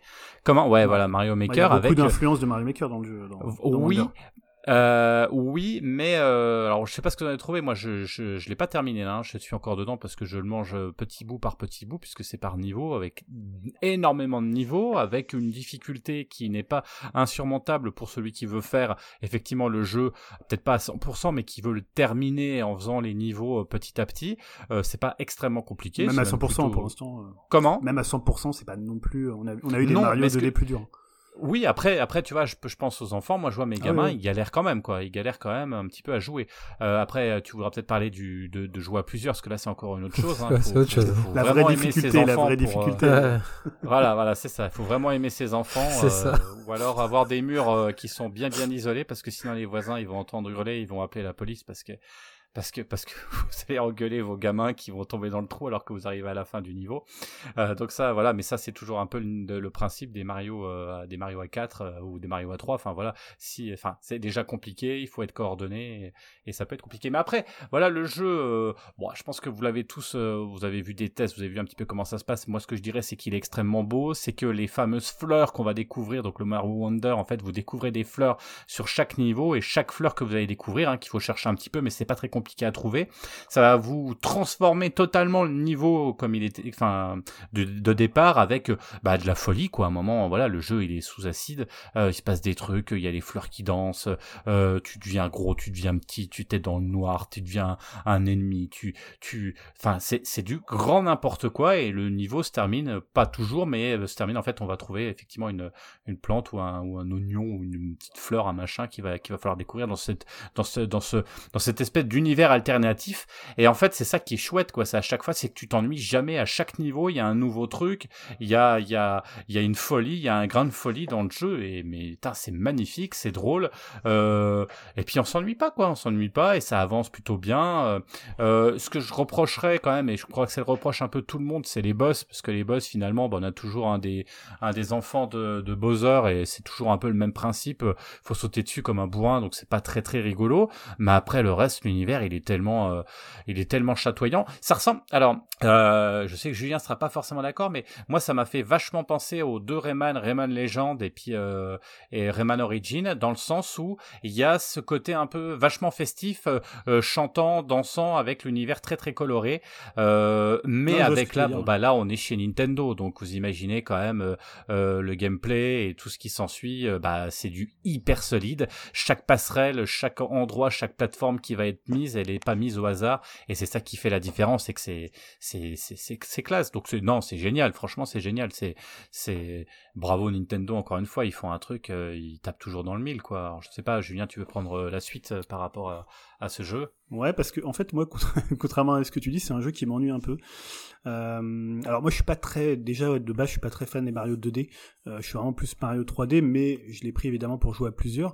Mais en fait je trouve que moi, le, le souci, honnêtement, c'est un jeu où, tu vois, on joue souvent avec les enfants, on y joue 30 minutes et après on fait autre chose. C'est-à-dire qu'au-delà de 30 minutes, je trouve que le jeu, euh, moi, c'est un des problèmes, c'est-à-dire qu'en fait, ils essaient tellement de trucs dedans que finalement, t'as pas le temps de t'habituer et t'as pas le temps de maîtriser un gameplay. En fait, vu qu'ils changent pratiquement à chaque niveau et que c'est des shots comme ça de 5-6 minutes, t'as même des trucs des fois qui font 30 euh, secondes, euh, le jeu, moi, j'ai un peu de mal à le voir autrement que pour une sorte, quand t'es à plusieurs, une sorte de party game avec des mini-niveaux, voilà, c'est très Mario Maker.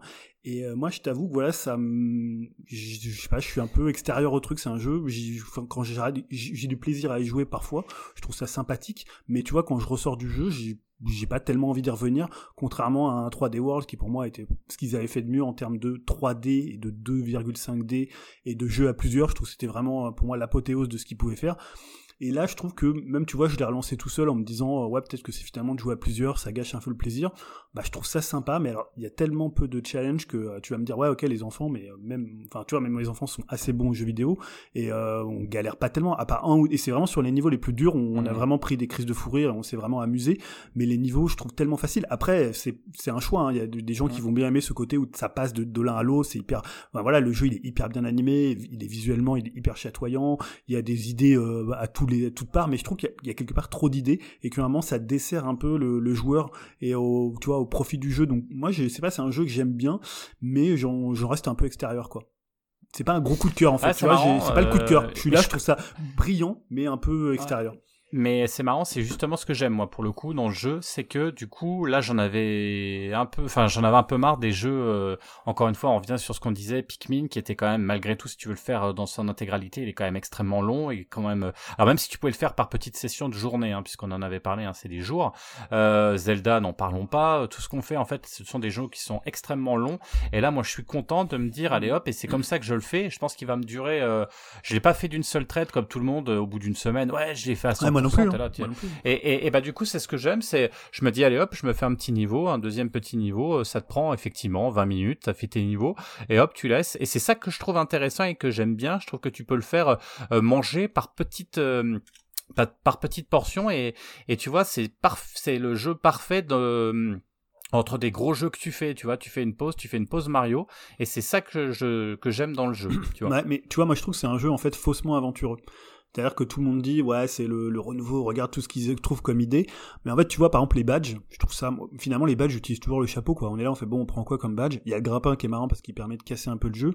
Mais le reste, ok, t'as la vraie Mario, euh, t'as le saut, le, le saut crapaud. Mais voilà, c'est pas des trucs qui sont décisifs dans le level design. À la limite, le jeu, il se joue un peu sur un peu sans ça en fait. Tu vois les badges tu vas prendre le chapeau pour planer et tu t'en prendras pas beaucoup d'autres. Après il y en a qui sont un peu plus anecdotiques il y en a qui sont marrants avec l'invisibilité.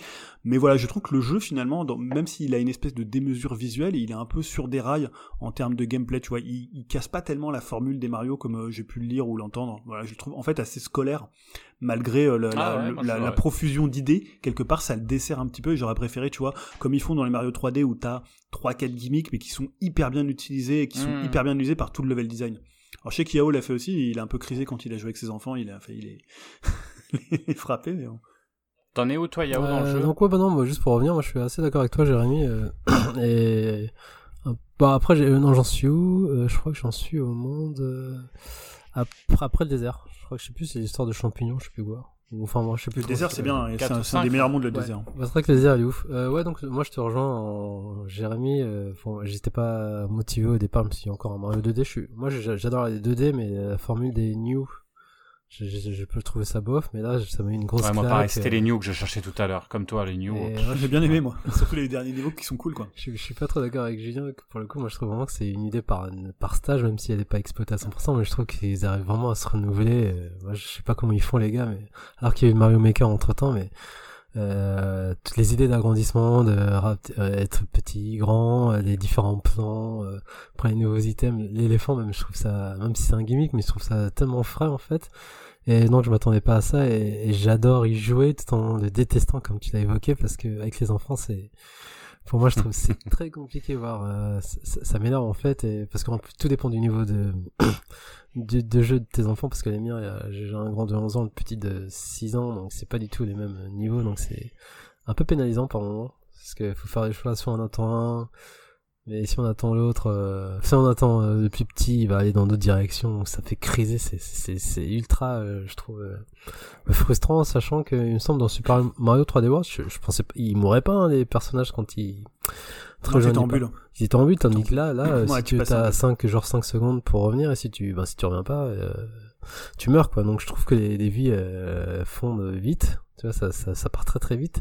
Et ça crée des, des crises de nerfs et c'est- pas du fun, en fait, pour moi. Vu que ça m'énerve plus qu'autre chose, et du coup, ça, ça- je, je me dis, je dois prendre sur moi, être zen, mais en fait, ça, ça fait tout l'inverse. J'arrive pas à m'amuser à jouer à plusieurs, donc c'est pour ça, moi, j'ai envie de, de tester tout seul pour voir comment c'est euh, en termes de fun. Parce qu'après sur certains niveaux ça peut être fun aussi avec les gamins je dis pas mais par moment quand il y a des niveaux speed avec le scrolling carrément c'est que tu vas speeder avec les petits euh, tu dis ah, attendez-moi attendez-moi je vais récupérer cet item machin t'es obligé de prendre les leads et donc du coup ça crée des crises donc euh, donc voilà je- c'est à double tranchant autant c'est- c'est fun mais en même temps c'est ça m'énerve plus qu'autre chose donc il faut que je verrai pour la suite. Là on, pendant, on en pause en ce moment donc je sais pas si je continue avec eux si je le fais tout seul donc euh, donc c'est selon Mais- le niveau des, des mais- enfants, c'est c'est relou quoi, je trouve. euh, Et surtout le fait de crever en fait.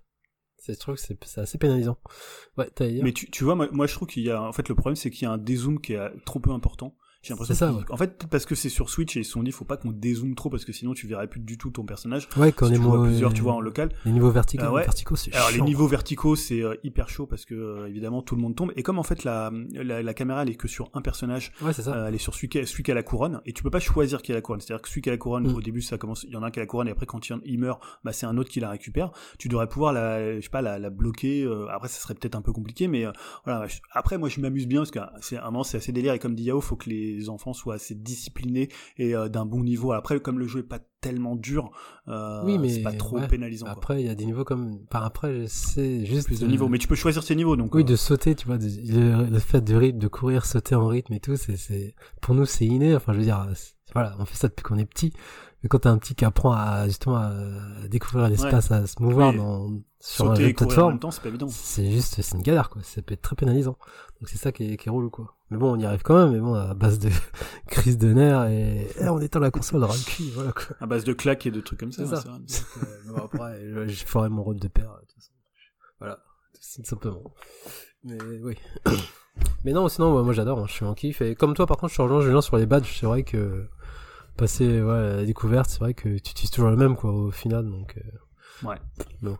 Mais voilà, donc c'est très... pour moi c'était une bonne surprise, je m'attendais pas à ça, mais j'attends de voir quand même la finalité. Et tu disais qu'il était pas dur, mais apparemment t'as quand même des niveaux euh, entre guillemets à Mario à la fin, euh, t'as genre euh, les tout derniers niveaux. tout dernier niveau apparemment qui est très très dur, mais dans les niveaux, euh, moi on en a fait quelques-uns avec les enfants qui sont niveau 5 je crois, ouais. 4 ou 5. 5, il y en a des durs, mais c'est pas insurmontable. Hein. Je crois que sur les new, il y en avait des, j'en ai, il y en avait des plus durs et voilà. Après les Mario, ça a jamais été infaisable. Il y a des ah niveaux durs, mais vraiment dans la, tu vois, dans voilà dans la fin, mais vers la fin. Bon, si Dim Dim, il y en a, il galère là. Il veut arrêter New Super Mario Bros.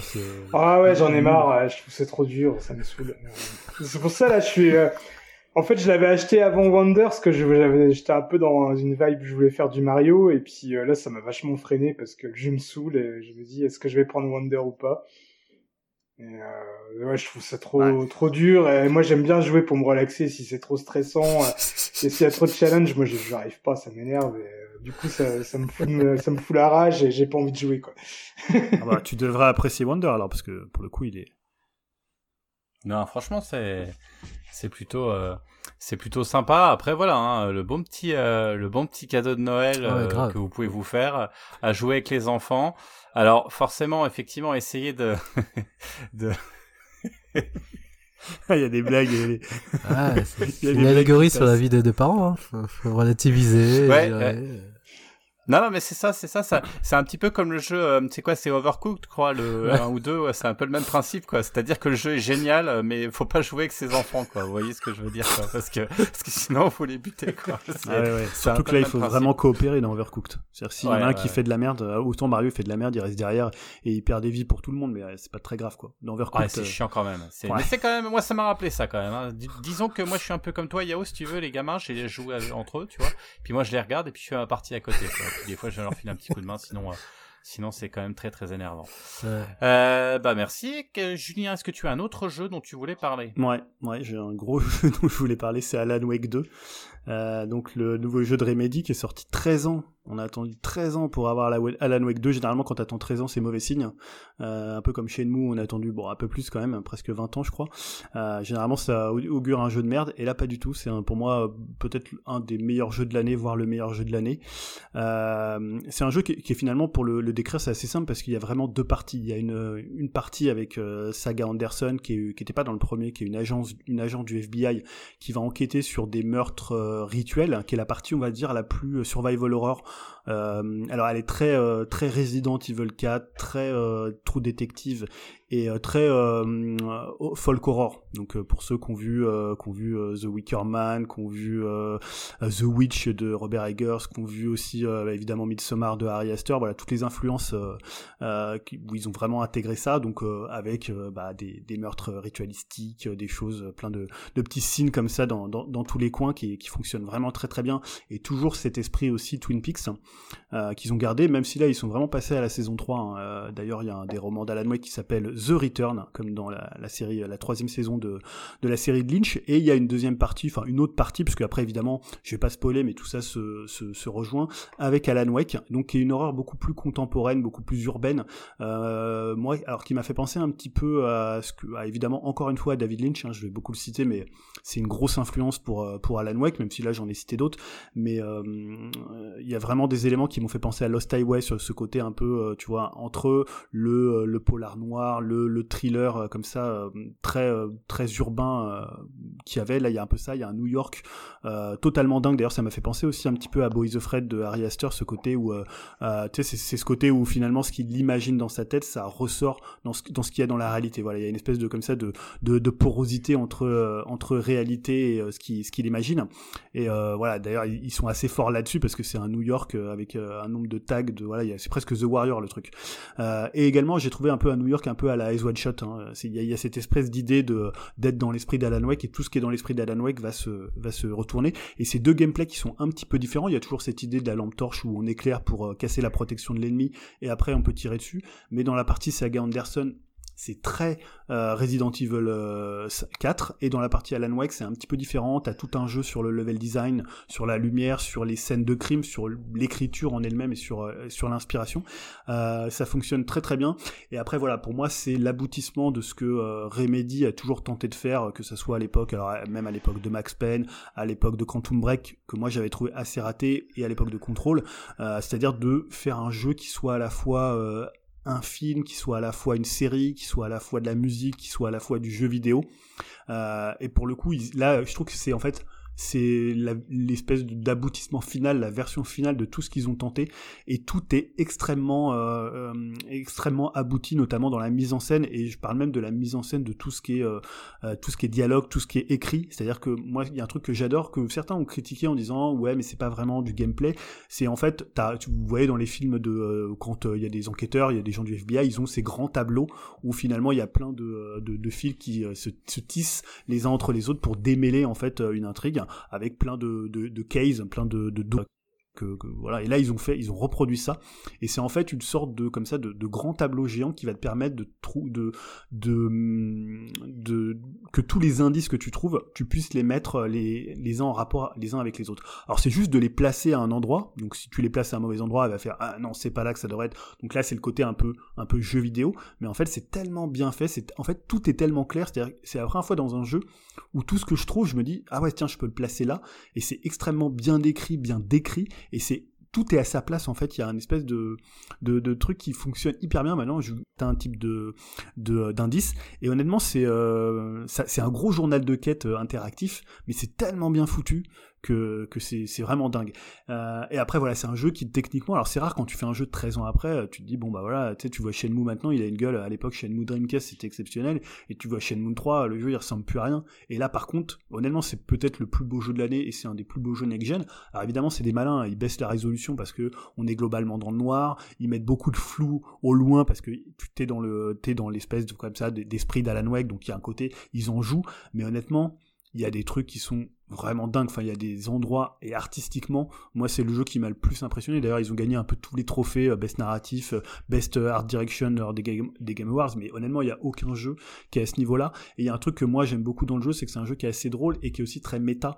Et euh, c'est marrant parce que j'écoutais ce que Patrick Helio en disait dans Silence son jeu et ça me faisait un peu bondir parce que j'avais l'impression que il captait pas le jeu, tu vois. Après, ça arrive, des fois, t'es complètement, je sais pas, hermétique à un jeu, t'es pas dedans. Et en fait, tout ce qu'il reprochait, tu vois, il disait, oui, on est là, on va simplement actionner des mécanismes. Alors que c'est vraiment, tu sais, c'est une sorte de jeu méta, une sorte de parodie, une sorte de euh, de dommage au, euh, au survival horror. Et toute la partie saga, parce que alors je peux pas trop spoiler, mais elle a intégré telle qu'elle dedans, c'est une sorte un peu comme euh, Kojima avait fait avec Metal Gear Solid 2 avec Raiden, c'est-à-dire c'était une simulation pour devenir Snake, mais là c'est la même chose, c'est une simulation presque de survival et ils le font très bien et il y a des séquences qui sont exceptionnelles. alors vous l'avez peut-être déjà vu, ils l'ont joué en plus le morceau au Game Award, le morceau avec les Old God of Asgard. Euh, et c'est un, truc complètement dingue. Alors, si vous avez envie de faire le jeu, vous spoilez pas parce que ça vient à un moment du jeu et c'est vraiment dingue. Après, si vous avez envie d'aller voir, euh, vous tapez euh, séquence musicale à la Wake 2, vous devrez euh, le trouver. Il y a aussi une scène dans un cinéma qui est dingue. Enfin, il y a un truc à la Chorus Maki. Enfin voilà, ils ont tellement d'idées. C'est un jeu. Je pense que c'est un jeu qui plaira pas à tout le monde parce que c'est dans le sens, un vrai jeu d'auteur, comme je parlais de Kojima, et Sam Lake, il a ce côté où il se met en scène, hein. Sam Lake, c'est le créateur du jeu, il est partout dans le jeu, il joue dans le jeu, euh, tu le vois tout le temps, voilà, même en ce moment, on le voit beaucoup, donc ça peut agacer, mais honnêtement, euh, voilà, si vous accrochez à l'univers, faut vraiment, voilà, faut être dans l'ambiance à la loi, hein. c'est sûr que si vous n'avez pas aimé le premier, euh, c'est pas le jeu qui va révolutionner le jeu vidéo par son gameplay, quoi. C'est un peu l'anti euh, l'anti Spider-Man 2 quand même. Hein. C'est-à-dire qu'il faut quand même avoir pas mal de références parce qu'on parlait de Kurismaki, on parle de on parle de, de Ice White Shot, euh, on parle de enfin voilà c'est quand même des noms. Là on est dans tu parlais de de, de jeux d'auteur, euh, on parle de films d'auteur donc ça quand même ça s'adresse quand même à un public averti. Ça veut pas dire que le jeu ah est compliqué ou quoi, mais il y a des il y a beaucoup enfin il y a beaucoup de références qui sont quand même assez ardues et assez assez particulières. Après ça, hein. ça fait sens sans, sans ces références là. Hein. Si tu le jeu il est très cohérent et les, les, les, toutes les références elles sont très bien digérées en fait. Donc tu peux y jouer sans euh, sans savoir toutes ces références. Après c'est pas des références non plus aujourd'hui euh, euh, complètement ésotériques, tu vois, ou voilà aujourd'hui. Non non non non, mais même Kurismaki, tu vois. Oui, non là je parlais de ça parce qu'il y a des trucs en finlandais. Non parce que tu me dis ça, moi ça me, du coup je suis curieux et j'ai envie d'y jouer, tu vois ce que je veux dire. Mais tout le monde va pas se dire tiens chic j'ai envie de jouer. Non, dans un dedans il y a, un film de 20 minutes qui est, qui vraiment très très drôle en finlandais. Yao, tu voulais dire Ouais, je te trouve un peu vache avec Shenmue 3, euh, c'est pas le même budget quand même. Non, mais c'est pas non, pour justement, tu vois, mais non, non, mais c'est justement le risque quand t'as un jeu qui a été aussi marquant et tu vois, Alan Wake c'est devenu un jeu culte d'attendre autant de temps et de te dire le studio il a pas forcément, tu vois, généralement il a plus les moyens de faire un jeu de ce niveau-là. Alors là, évidemment, euh, bah, là, ils, ont, les moyens derrière. Trop temps. Oui, ils ont les moyens parce qu'il y a Epic Games, mais ça aurait pu, tu vois, Alan Wake c'est pas un jeu qui a très très bien marché quand même, tu vois, même leur remaster a pas super bien marché. Oui, mais par contre, il a une sacrée aura, quoi. Enfin, bah tout le monde connaît. Moi, ah, j'ai pas joué, mais il était connu. Oui, mais Shenmue aussi, mais Shenmue c'est différent. Il y a Sega hein. derrière, il y a eu, il a entré, enfin, c'est aussi la chute d'une console. Enfin, il y a, y a, tout un univers mmh. derrière. C'est un projet Kickstarter aussi. Ouais, en plus. Mais, tu vois, ce que je veux dire, c'est que tu as toujours ce risque d'être déçu quand t'as un mm. jeu qui sort autant de temps après, alors que là, en fait, ils ont fait quelque chose d'un peu différent, peut-être plus survival, et ils mm. sont, et honnêtement, techniquement, c'est un jeu qui est à la pointe de ce qui se fait aujourd'hui en termes de ray tracing, voilà. Après, c'est pas, que, il y a pas que ça, hein, c'est artistiquement magnifique, mais. Et Julien, j'ai une question. Est-ce que euh, c'est une question intéressée d'ailleurs, hein, mais est-ce que ça vaut le coup, du coup, à l'heure actuelle, de refaire le, le, premier? Parce que en plus, il était, euh, je crois, le mois dernier sur euh, sur le PlayStation Store. Enfin, sur le PlayStation, il était gratuit, il était offert. Et je me posais la question à savoir, est-ce que donc moi je l'ai pris et je me suis dit, est-ce que ça vaut le coup de le faire pour après enchaîner sur le deuxième? Bah, moi, je sais pas si ça vaut le coup de le faire dans le sens où est-ce que le gameplay a vieilli. Moi, je l'ai pas retouché depuis euh, qu'il est sorti. Par contre, pour jouer aux deux, pour moi, c'est quand même vraiment indispensable d'avoir fait le premier. Alors après, ils ont essayé de faire un truc avec le personnage de Saga, qui est un personnage qui va te réintroduire dans l'univers d'Alan Wake. Ça, c'est assez malin parce que même quand t'as oublié, et Alan Wake, c'est un jeu qui est quand même assez rotor, assez euh, complexe, un peu, tu vois, comme un Lynch. Et d'ailleurs, même des fois, tu peux aussi jouer sans tout comprendre. Donc, ils ont mis ce personnage de Saga pour ramener le joueur vers Alan Wake. Mais honnêtement, tu perdrais beaucoup à pas faire euh, Alan Wake 1 quand même. Alors après, tu peux te trouver un résumé, mais en fait c'est un jeu qui fonctionne beaucoup sur l'attachement que tu peux avoir à l'univers. Tu vois, quand tu vas à Brightfall, qui est un peu la petite ville, un peu à la, à la Twin Peaks, euh, rien que de voir toutes les pubs, enfin il y a plein de choses qui sont très liées à quelque chose de voilà de, de personnel, de, de lien que tu peux tisser, de, de connivence que tu peux avoir avec l'univers d'Alan Wake. Honnêtement, si vous aimez pas l'univers d'Alan Wake, vous avez fait loin et vous, vraiment c'est pas votre truc. Le 2, peut-être qu'il vous intéressera pour la partie un peu artistique, technique, mais en termes de gameplay, c'est un jeu qui est assez, euh, assez classique. Il est pas, mauvais, il est, mais il est assez sage en termes de gameplay, c'est-à-dire en termes de shooting, en termes de survival horror, quoi. Ok, il fait un peu peur, hein, je le dis, je le dis pour Dim. Euh, et notamment la partie avec Saga, moi je l'ai trouvé beaucoup plus flippante que ce qu'il y avait. La partie avec Alan Wake, et euh, c'est une autre forme de terreur, on est plus proche de, de Silent Hill, même il y a des trucs qui sont très inspirés de Silent Hill 2 dans les relations entre, entre Alan et, euh, et sa femme. Mais dans la, dans la partie sur Saga Anderson, ils font beaucoup de jumpscares.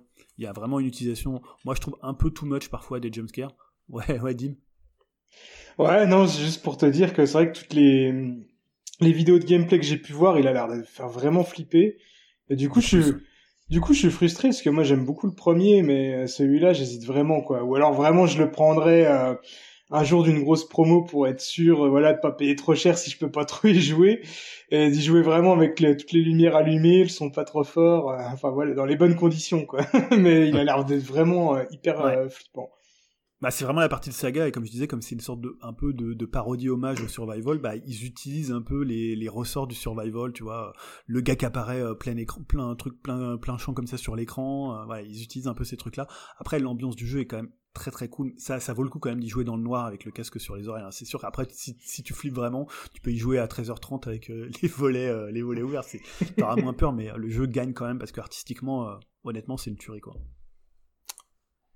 Ok, merci. Bah écoutez, hein, si vous avez le temps, vous faites les deux, puis comme ça, vous n'êtes pas embêté. Et puis, euh, et puis si vous aimez pas le 1, bah. Ouais. Après, je sais pas s'il a vieilli, hein, tu vois, peut-être qu'il a. Qui est, bah, de toute façon, moi, je, je, je, vais, je vais le faire, hein, je testerai, on en reparlera peut-être. Ah bah, euh, j'espère que tu feras le, le, 2, ouais. Bah, t'as déjà vu la séquence, la célèbre séquence. Euh...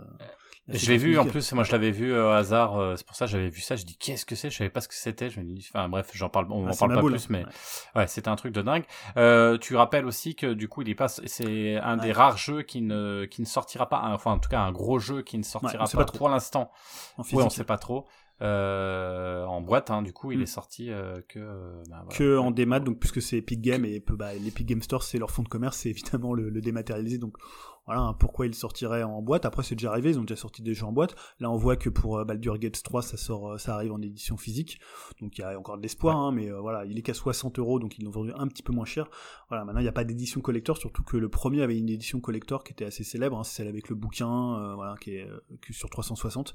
Euh, voilà, c'est un petit peu dommage, mais honnêtement, hein, c'est un des grands jeux de l'année. Moi, je trouve que ça serait dommage de pas le faire euh, si vous êtes même hermétique quand même au jeu, euh, en jeu en démat, quoi. C'est dommage. C'est le prix d'un sapin, donc ça va. C'est ouais, c'est clair, hein. et c'est beaucoup plus fort qu'un sapin quand même. Mais il y a, ouais, c'est vrai quand même. Mais c'est Eh ben, super. écoute. Non, mais c'est super rapide. Je voulais parler d'un jeu. C'est, presque pas un jeu, c'est une sorte de drogue. C'est Suika Game. Je sais pas si vous avez entendu parler de Suika Game, dit le jeu de la pastèque. Euh, moi, je l'ai découvert dans euh, Sou- dans Sumimasen, euh, voilà, de leur, leur émission. euh, et c'était, je crois, que c'était Puyo qui en parlait, puisque c'est un jeu japonais. Donc c'est un jeu qui est sorti en 2021 euh, sur, euh, d'ailleurs, sur l'eShop de, Ah de la Switch. Ah, 2021. Mais par contre, il est sorti en Europe en 2023. Voilà. Donc il est sorti au Japon en 2021 et je crois que là il est dispo sur les téléphones. Et en fait, qu'est-ce que c'est Euh, C'est juste un jeu, c'est une sorte de mélange entre Tetris et Puyo Puyo.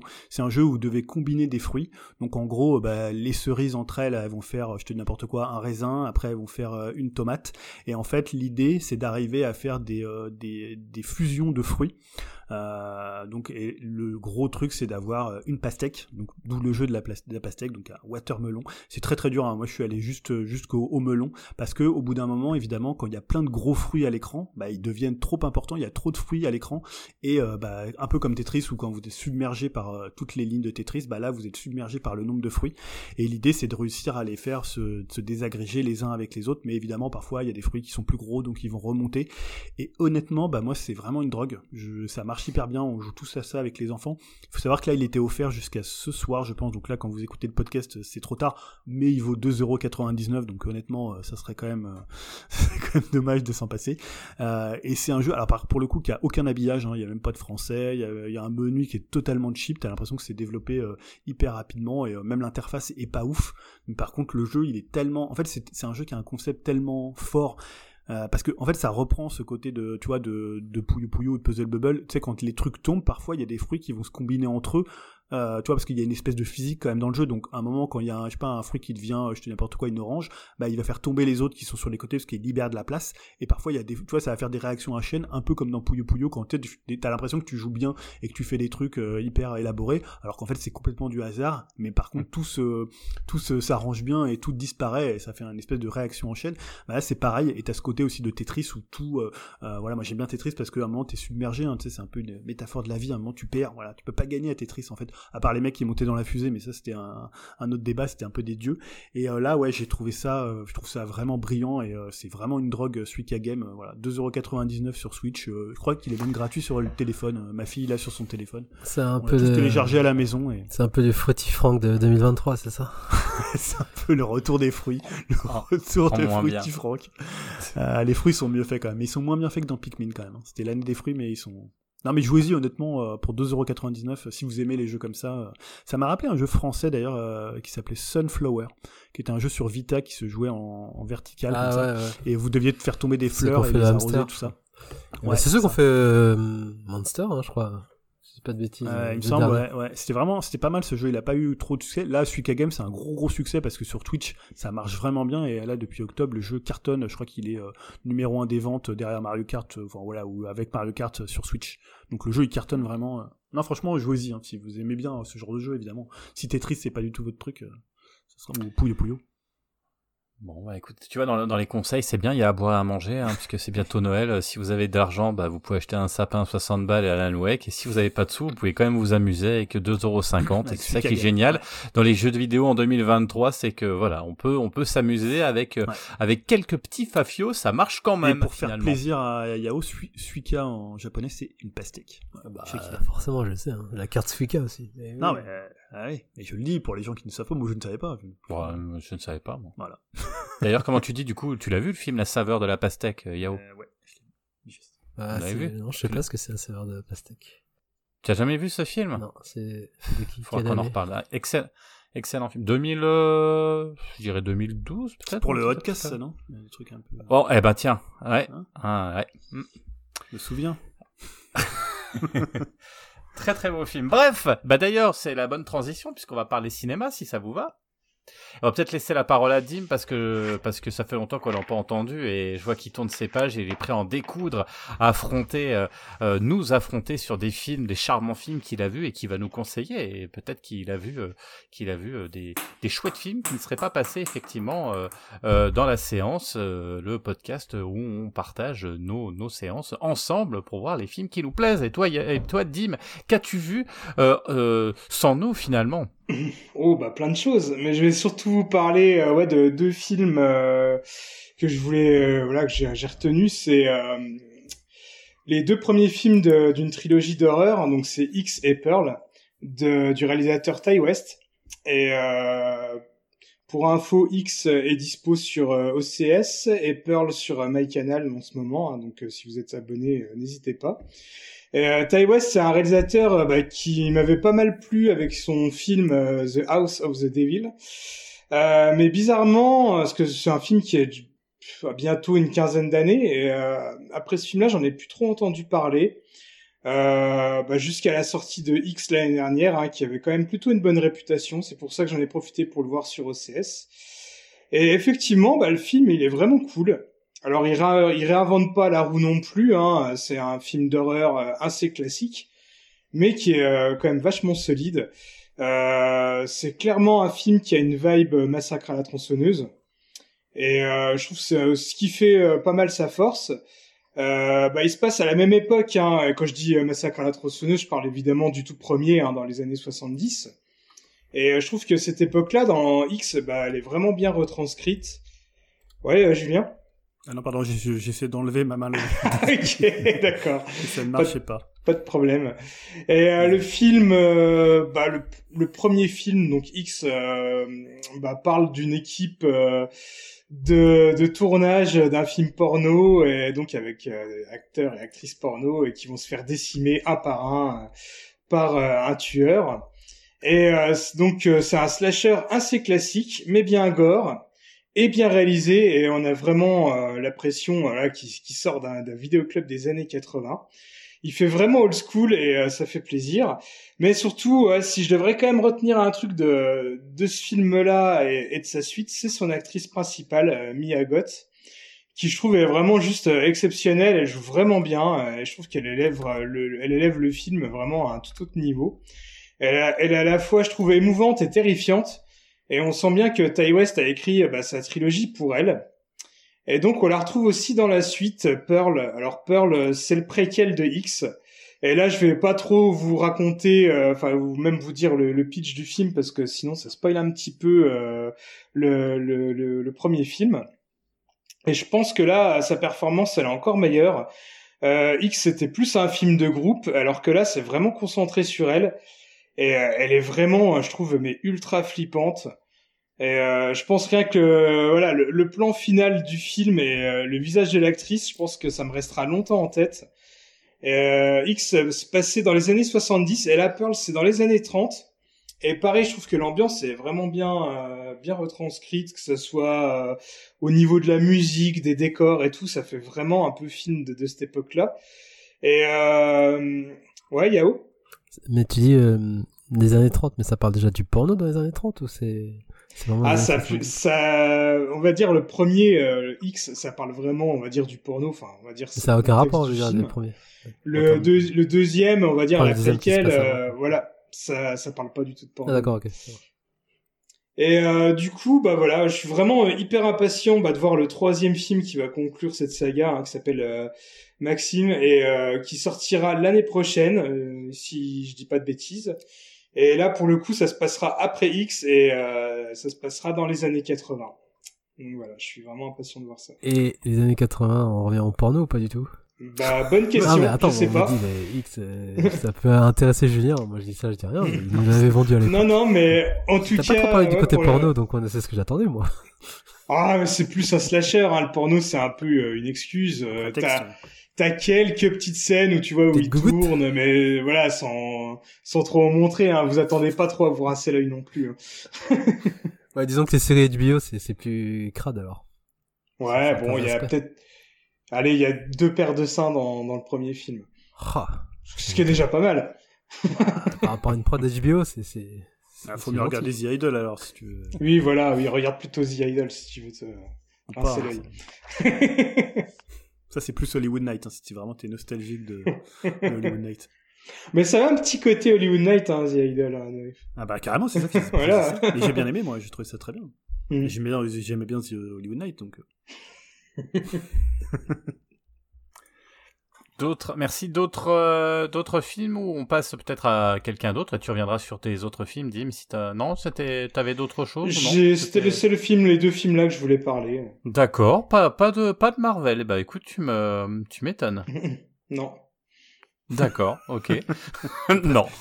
Bah, on a, on a déjà parlé de euh, The Marvels la dernière fois, donc euh, on l'a évoqué. Ben, c'est vrai. C'est vrai, c'est vrai, ok. Euh, bah tiens, bah, j'en profitais du coup. Je vais parler moi d'un film que j'ai été voir et j'avais un peu hâte parce que finalement, quand on regardait euh, sur l'affiche, ça avait l'air alléchant quand même. Euh, bah, c'est Napoléon. Parce que finalement, Napoléon, c'est quoi? C'est déjà c'est coproduit par Apple Studio et on se dit tiens. Ils ont quand même fait le dernier Scorsese et ils se sont pas loupés, donc ça peut être pas mal. Tu regardes le nom, le nom à l'affiche, t'arrives, tu vois, tu dis Ridley Scott, tu fais tiens, un Ridley Scott de 2023, bon, il a eu des petits trucs un peu pourris, mais il peut pas se louper, ça peut être bien quand même.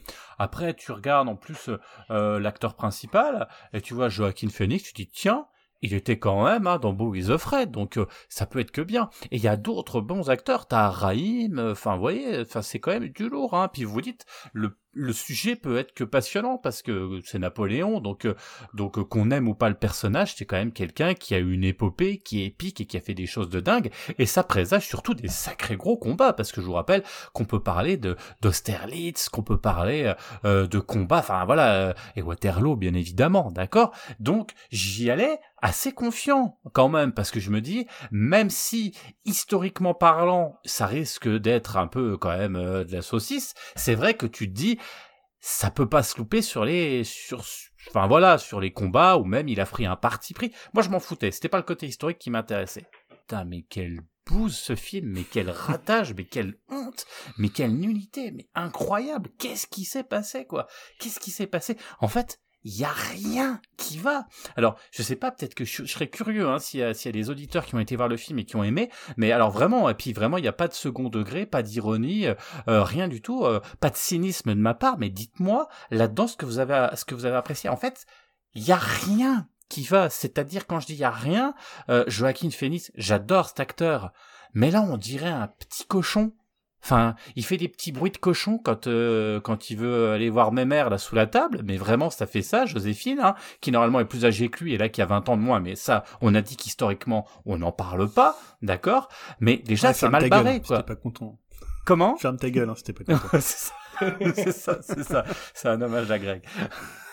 et, et, et, et, et, voilà, non mais déjà ça, ça, ça va pas. Bon, bah, c'est pas grave, mais déjà voilà le Joaquin Phoenix, enfin je sais pas, il est pas habité par le personnage, il est, je sais pas, il fait, bah c'est le même personnage que dans Beau is Afraid. Honnêtement, tu retrouves le même. Alors, Napoléon, en peut-être un peu la schizophrénie euh, et puis la, la, la, la, flip que pouvait avoir le personnage de Beau is Afraid, ok, mais là, on est plutôt dans la mégalomanie et c'est quand même quelqu'un qui est, qui est quand même intelligent, en tout cas qui a un vrai stratège, euh, qui a un vrai, enfin, militairement, qui avait quand même quelque chose dans la tête, quoi. Donc là, si vous voulez, on dirait qu'il est porté par les événements, mais jamais par ce qu'il fait, en fait. Donc ça, c'est déjà dommage.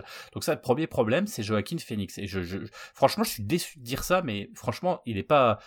Attention, je lance la bombe. Je crois que Christian Clavier était même meilleur que lui en, oh Napoléon.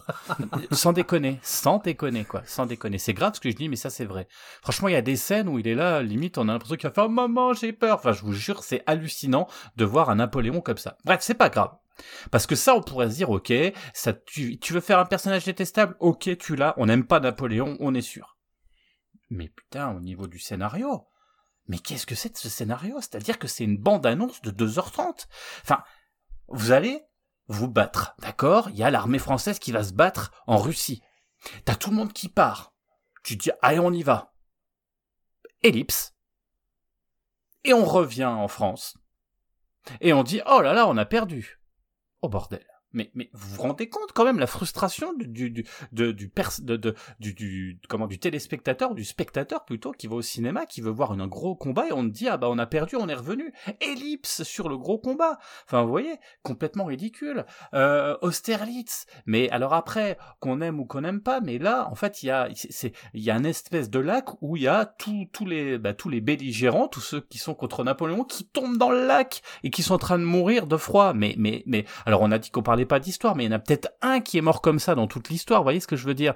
Et là, c'est n'importe quoi. Et donc, si vous voulez, en fait, on a des événements qui arrivent, des flashs d'événements sur une histoire complètement décousue, parce que qu'est-ce que c'est l'histoire principale, en fait?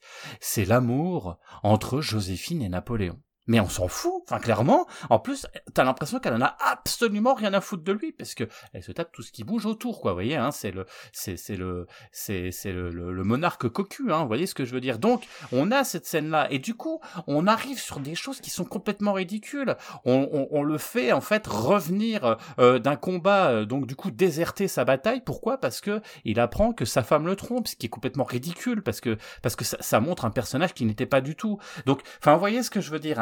C'est c'est euh, ça part dans tous les sens. C'est n'importe quoi. Les combats, c'est plutôt bien fait parce qu'on a quand même Ridley Scott. On va pas dire qu'il s'est pas filmé, on est bien d'accord. Mais ce que je veux dire, c'est que vous voulez voir un film, encore une fois, qui soit pas historique, historique, c'est pas grave, mais au moins qui ait du sens et qui avance sur des sujets qui sont intéressants. Enfin voilà, qu'on explose des pyramides à coups de canon, ok, c'est complètement con, mais à la limite, je veux bien. Et même un moment, enfin, c'est ce que je disais à Dim en off. Enfin, vous êtes Waterloo. Donc Waterloo, ah, c'est sûr que Ridley Scott, il, y a passé au moins trois quarts d'heure. Hein. Et puis la bataille, elle est bien faite, forcément, parce qu'il est côté anglo-saxon, donc il se fait plaise. Mais attendez, on est en 18, début 1800, d'accord?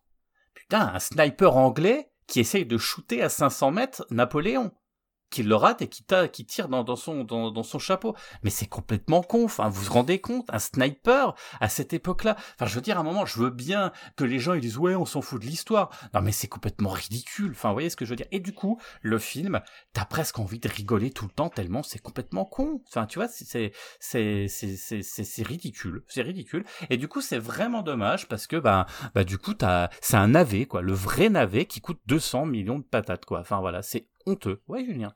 Euh, est-ce que tu penses que la version longue, puisqu'il y a une version apparemment qui fait 4 heures, euh, peut sauver le film Ou alors, euh, tu vois, est-ce que c'est parce que est-ce que c'est un problème de rythme Est-ce que c'est des problèmes structurels parce qu'il a pas eu le temps Ou alors vraiment c'est tellement con que c'est pas parce que tu rajouteras des scènes, tu vois, comme il avait fait un peu pour Kingdom of Heaven, où il y avait une version longue où tout le monde disait c'est encore, c'est bien mieux, ça sauve le film, alors que je trouve que les deux versions sont nulles. Mais voilà, est-ce que tu penses que ça pourrait, parce que je crois qu'elle va être annoncée, elle sortira peut-être sur Apple TV d'ici quelques temps. Alors déjà, s'il arrive à, à, faire du lien et du lien dans son film et qu'il y ait une vraie histoire, un vrai scénario, pourquoi pas Mais c'est mal parti dès le départ parce que je pense que c'est sa vision. Euh, je pense que ça sera nul quoi qu'il arrive parce que la vision. Euh, en fait, c'est, il a voulu transformer ça en histoire d'amour. Soit, ok, mais enfin, je sais pas. Moi, je non, j'ai pas. Je, je, pense que, enfin, je, je la regarderai quand même la version de 4 heures parce que, parce que, parce que voilà, je pense qu'il y a des, des hein. batailles. Non, parce qu'après c'est toujours intéressant de voir. Euh, c'est intéressant de voir. Après, moi je pense que c'est déjà si t'aimes pas l'interprétation de Joaquin Phoenix, déjà c'est compliqué. Et moi je trouve qu'il joue mal en fait euh, le rôle et qu'il a raté le truc. Donc non, pour moi, je pense que je vois pas comment on peut sauver. C'est vraiment un, une catastrophe, mais de bout en une. Mais et c'est rare hein, que je dis ça. Hein. Je suis plutôt en général euh, euh modéré euh, et, et je reconnais. Oui, effectivement, c'est assez joli la bataille d'Austerlitz, même si euh, elle est complètement conne. et, et Waterloo, effectivement, c'est plutôt joli puisque c'est quand même un combat qui est bien foutu. Il y a des moyens et tout. Mais mais c'est pas un film. C'est un non-film quoi. C'est un non-film. Et c'est bah. dommage parce qu'il a beau défendre défendre de ça, euh, euh, Ridley Scott, là, il s'est complètement vautré. Enfin, je sais pas ce qu'il a voulu faire, quoi. Enfin, c'est. Mais t'as raison, c'est euh, c'est une bonne annonce de deux heures et demie pour la, version de 4 heures. Hein. C'est charcuté à fond. C'est tellement charcuté qu'il y a des acteurs qui qui apparaissent, on va dire leur nom, enfin dans le générique, comme Ludivine Sagné. Ouais, j'ai entendu ça. Ouais. Et puis elle aime pas dans le film. ah mais je me disais que je comprenais pas. Je me dis elle devait être bien maquillée. Je l'ai pas vue. D'accord. Ok. Bah voilà. Bah c'est typiquement. Mais et c'est c'est extrêmement rare de voir autant de. Tu sens les cuts. C'est-à-dire que tu te dis, mais attends, c'est c'est. Il manque un bout de film là, non? Il s'est passé quelque chose. Tellement c'est incohérent. Tellement c'est et puis même la représentation, le cliché, on voit euh, la France par exemple de l'époque révolutionnaire, donc euh, vous avez les Français, et à un moment il y a, y a à manger sur la table, ils jettent dessus, ils mangent comme des espèces de porcs, enfin voilà, on a, on a, enfin c'est tous les clichés, euh, tout, tout, tout, tous les clichés qu'on peut avoir sur la France, sur la Révolution, sur Napoléon, etc. Alors encore une fois, c'est pas faire l'apologie de Napoléon ou quoi que ce soit. C'est juste qu'à un moment, il faut avoir un équilibre sur un personnage qui est quand même un des, personnages les plus importants euh, euh bah, du monde, quoi, hein, quelque part. Hein, euh, c'est quand même pas rien. Euh, après, on peut aimer ou pas aimer, mais on peut pas. Enfin voilà, je trouve que là, il y a un côté ridicule et et, et du coup, bah, tu t'intéresses pas au personnage et tu t'intéresses pas au film, quoi. Voilà. Et ça a été charcuté.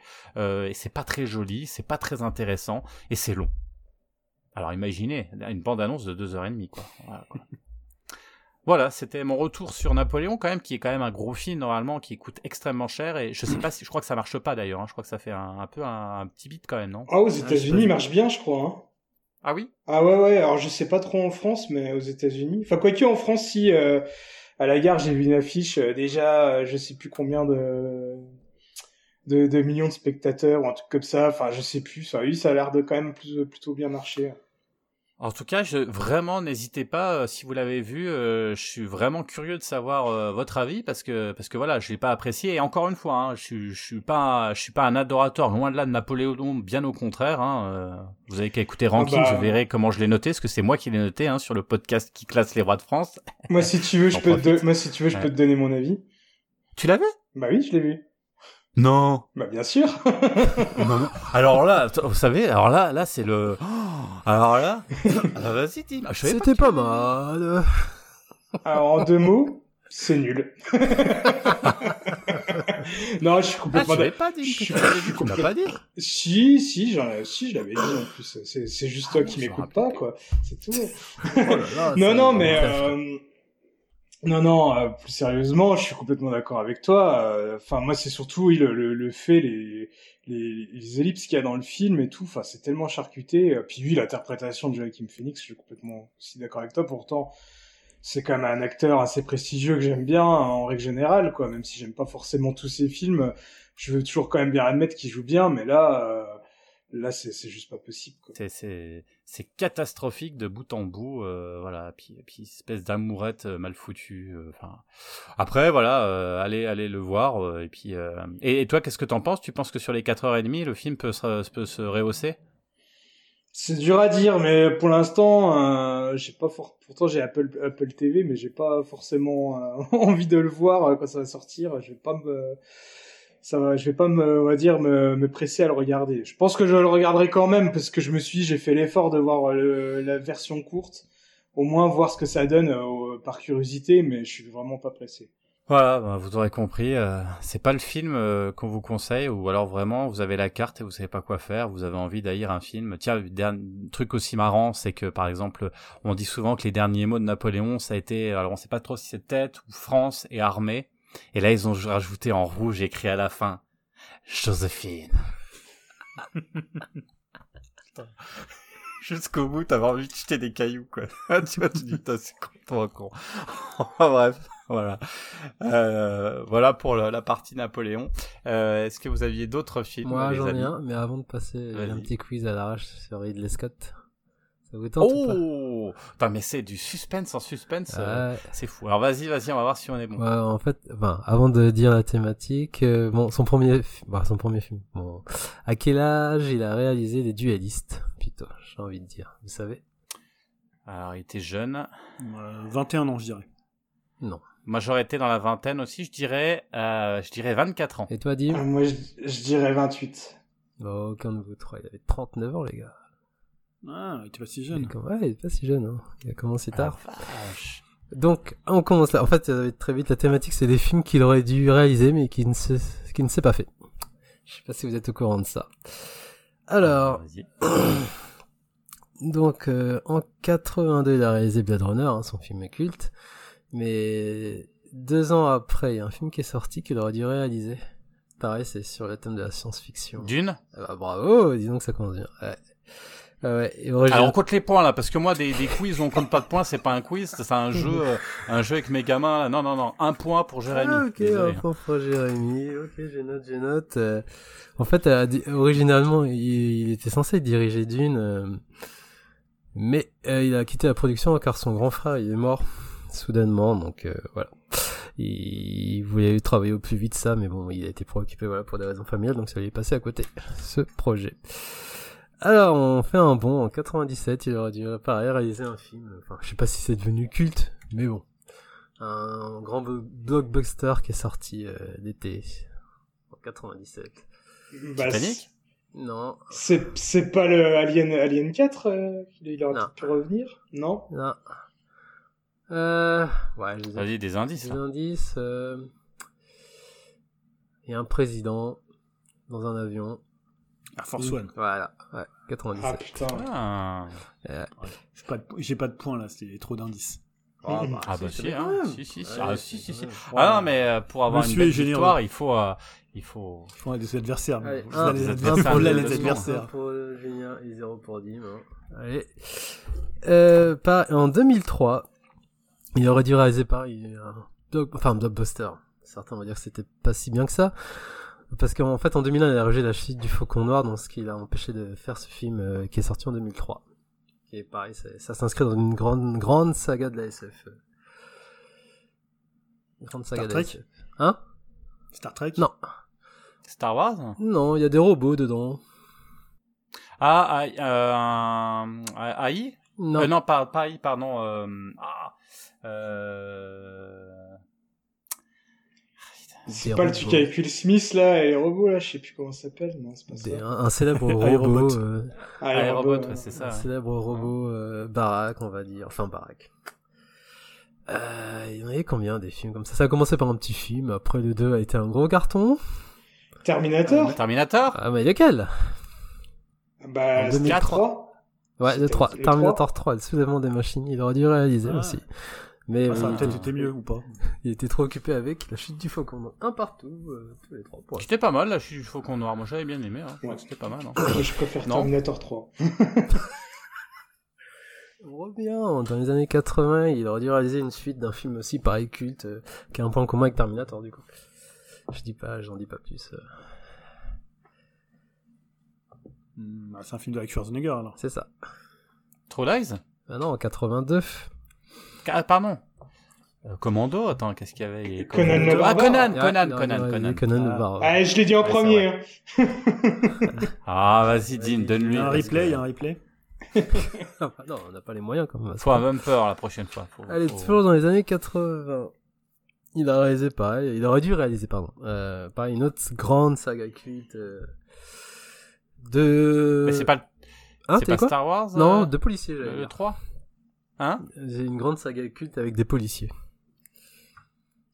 Dans les Police- années 80 Ouais. Police Academy, c'est le seul truc que je suis bien à la tête.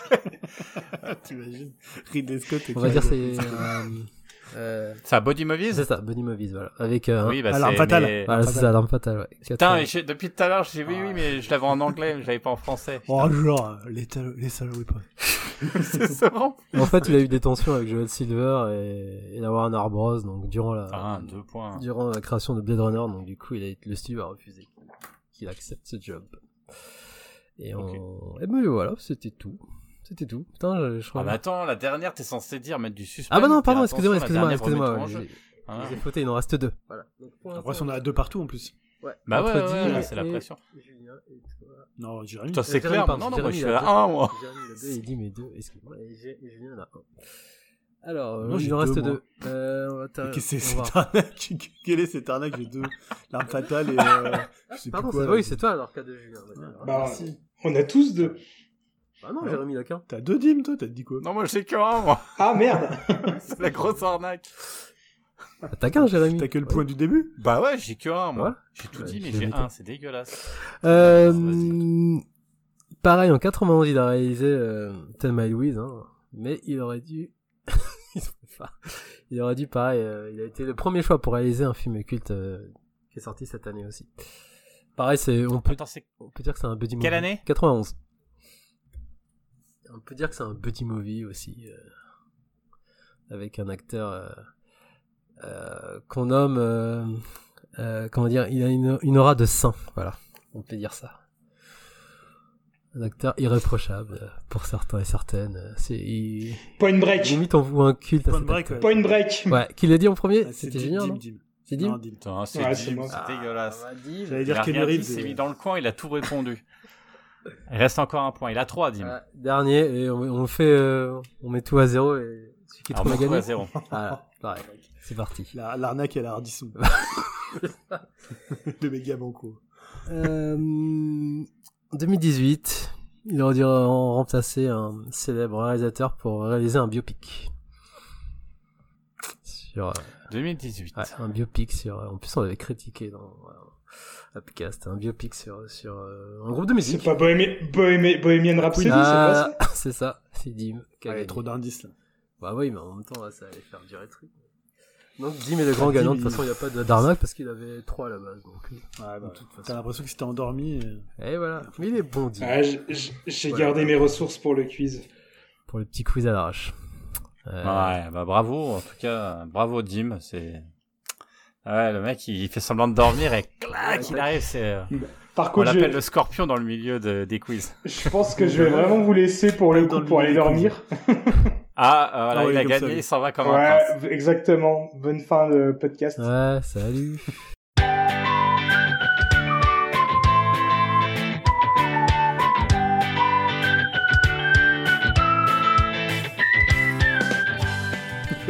C'est barre comme ça. Il est grand. Ah bah, il va y avoir un duo pour le quiz final. Voilà. Ah, Ah, J'en avais un autre en fait, ça c'était un petit bonus. Ah, Ah, c'est bah, c'est comme ça maintenant le podcast, on part quand on veut quoi. Salut les gars euh, tu veux que je commence? Oh, vas-y, vas-y. Oui, oui, parce que je voulais parler un peu de, de cinéma et de réel, hein, parce que c'est un truc, euh, je sais pas, c'est un truc qui m'intéresse en fait, euh, la façon dont euh, au cinéma on, soit on reconstitue le réel, soit on, parle du réel. Et cette année, j'ai rattrapé deux films, donc un film euh, coréen qui s'appelle About euh, Kim Soi et un film français qui s'appelle Je verrai toujours vos visages. Euh, et c'est assez marrant parce que finalement, tu vois que faire du cinéma du réel, bah, si t'as pas de réalisateur derrière, bah, c'est un peu plus compliqué. Et en fait, il y a un, le film dont je voulais parler principalement, c'est About Kim Soe, qui est un film donc de, euh, j'ai retrouvé son nom de, Julie Jung, et qui est un film qui m'a beaucoup impressionné. Donc c'est un film qui parle d'une adolescente euh, qui en fait a- va travailler chez un opérateur téléphonique, donc vous savez sur ces grands plateaux où il y a plein de monde, donc évidemment en Corée du Sud, donc euh, dans des conditions euh, voilà où le, le travail est à la fois hyper important et complètement aliénant. Et euh, c'est un film qui est hyper impressionnant, qui est hyper, euh, je dirais pas forcément noir, mais qui est hyper euh, euh, où il n'y a pas de lumière au bout du tunnel en fait. Voilà, c'est un film qui a une qui a un parti pris, qui a une à la fois une esthétique et euh, et aussi un, point de vue de cinéaste. Et l'autre film que j'ai vu, c'est Je verrai toujours au visage, qui est un film assez intéressant pour les acteurs qui parle en fait de ce qu'on appelle euh, la, la comment la, justice restaurative ou justice euh, ou justice réparatrice en fait qui, est un concept assez intéressant et pour le coup assez simple hein, qui propose en fait c'est une association qui propose ça. Je pense qu'il y en a plusieurs qui le font en, en France de confronter en fait des victimes avec des coupables qui sont pas forcément euh, les mêmes c'est-à-dire que les victimes vont pas rencontrer leur propre coupable hein, Leur bourreau, quoi. ouais, Ouais. leur bourreau alors je sais pas trop ouais C'est avec les Puis- Becti, c'est ça C'est celui avec les. Ouais, c'est avec Léla Becti, avec euh, Gilles Lelouch, Ah ouais. avec Miu Miu. Avec, ça un fait casting, est qui est absolument dingue. Fred Testo, d'ailleurs, euh, totalement méconnaissable.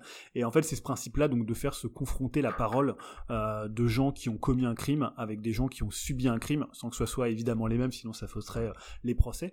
Et donc, c'est évidemment des, euh, un- une manière aussi de reconstituer le réel, même si c'est pas basé sur des, des, des, des, euh, des, éléments réels, voilà, dits tels quels. hein. Ils ont, je pense qu'ils ont inventé les situations, mais c'est évidemment des situations du réel, des gens qui ont été braqués chez eux, des gens qui ont, qui ont, euh, qui ont été- qui ont subi un vol à l'arraché, des gens qui ont subi aussi des viols. Donc il y a des choses comme ça qui sont euh, voilà très dures. Et c'est un film qui est intéressant parce qu'il est extrêmement bien joué, mais par contre il a aucun point de vue de cinéaste. Il y a aucun, euh, aucune structure, aucune, euh, aucune manière en fait d'organiser le réel et de distiller finalement. Euh, oui, Et, euh, et c'est pas ça qui ferait. tu peux m'appeler Dim si tu veux. Euh, c'est pas ça qui ferait sa force aussi par rapport à un sujet comme celui-ci. Finalement, essayer d'enlever tous les les les euh, tous les oripeaux, tout ce qui tout ce qui peut être autour du film, et finalement laisser euh, laisser finalement le, le sujet par lui-même. Et bah moi je trouve pas justement parce que je trouve que c'est une question. Hein. Ouais non mm. mais je, je comprends ce que tu veux dire. Et au début je pensais que ça ferait ça, mais en fait je trouve que c'est un film qui est assez finalement euh, euh, alors, je dirais pas qu'il est euh, soit cynique ou soit facile, mais il a un côté finalement, bah, je vous donne ça et démerdez-vous avec ce flot de parole. Alors le flot de parole, il est quand même bien intégré, euh, voilà, dans le film et tu, tu, tu comprends où elle veut en venir et qu'elle évite, tu vois, elle essaie d'être assez neutre. Alors tu pourrais dire c'est une qualité, mais je trouve que finalement il en ressort rien du film parce que euh, limite c'est un peu une réalisation de, téléfilm de France 3, quoi. C'est un peu méchant ce que je dis, mais euh, elle a aucun point de vue sur le sujet. Elle a aucune manière d'organiser ça, contrairement à About Kim Soe, qui est un film aussi qui parle du réel et où il y a vraiment, tu sens qu'il y a construction avec deux parties. Il y a une manière en fait de revenir sur ce qui s'est passé dans la première euh, par le prisme de la seconde. La première met en scène la lycéenne, la deuxième une enquêtrice de la police, et elle aboutit à quelque chose. Elle aboutit à un point de vue alors qui est évidemment euh, catastrophique pour la Corée du Sud et la manière dont on travaille en Corée du Sud. Mais honnêtement, ça pourrait se passer dans plein de pays différents. Aujourd'hui, l'état du travail, il pose question dans plein de pays différents et pas que en Corée ou dans les pays asiatiques.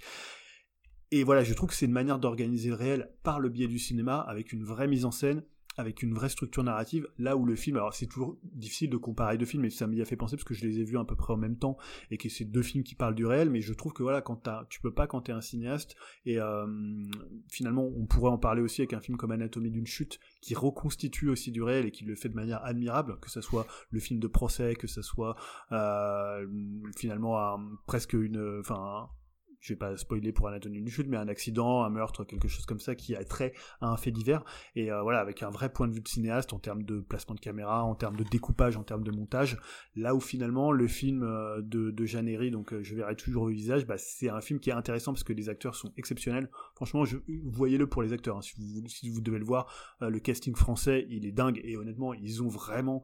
je pense que et d'ailleurs c'est à son crédit. Je pense que c'est une bonne directrice d'acteurs et elle le fait très très bien et c'est bien écrit mais c'est pas mis en scène. Et c'est ça la différence, je pense, quand tu filmes du réel, tu peux pas le laisser brut comme ça sans avoir derrière une structure ou derrière quelque chose qui, euh, qui s'appelle une mise en scène en fait. Hmm.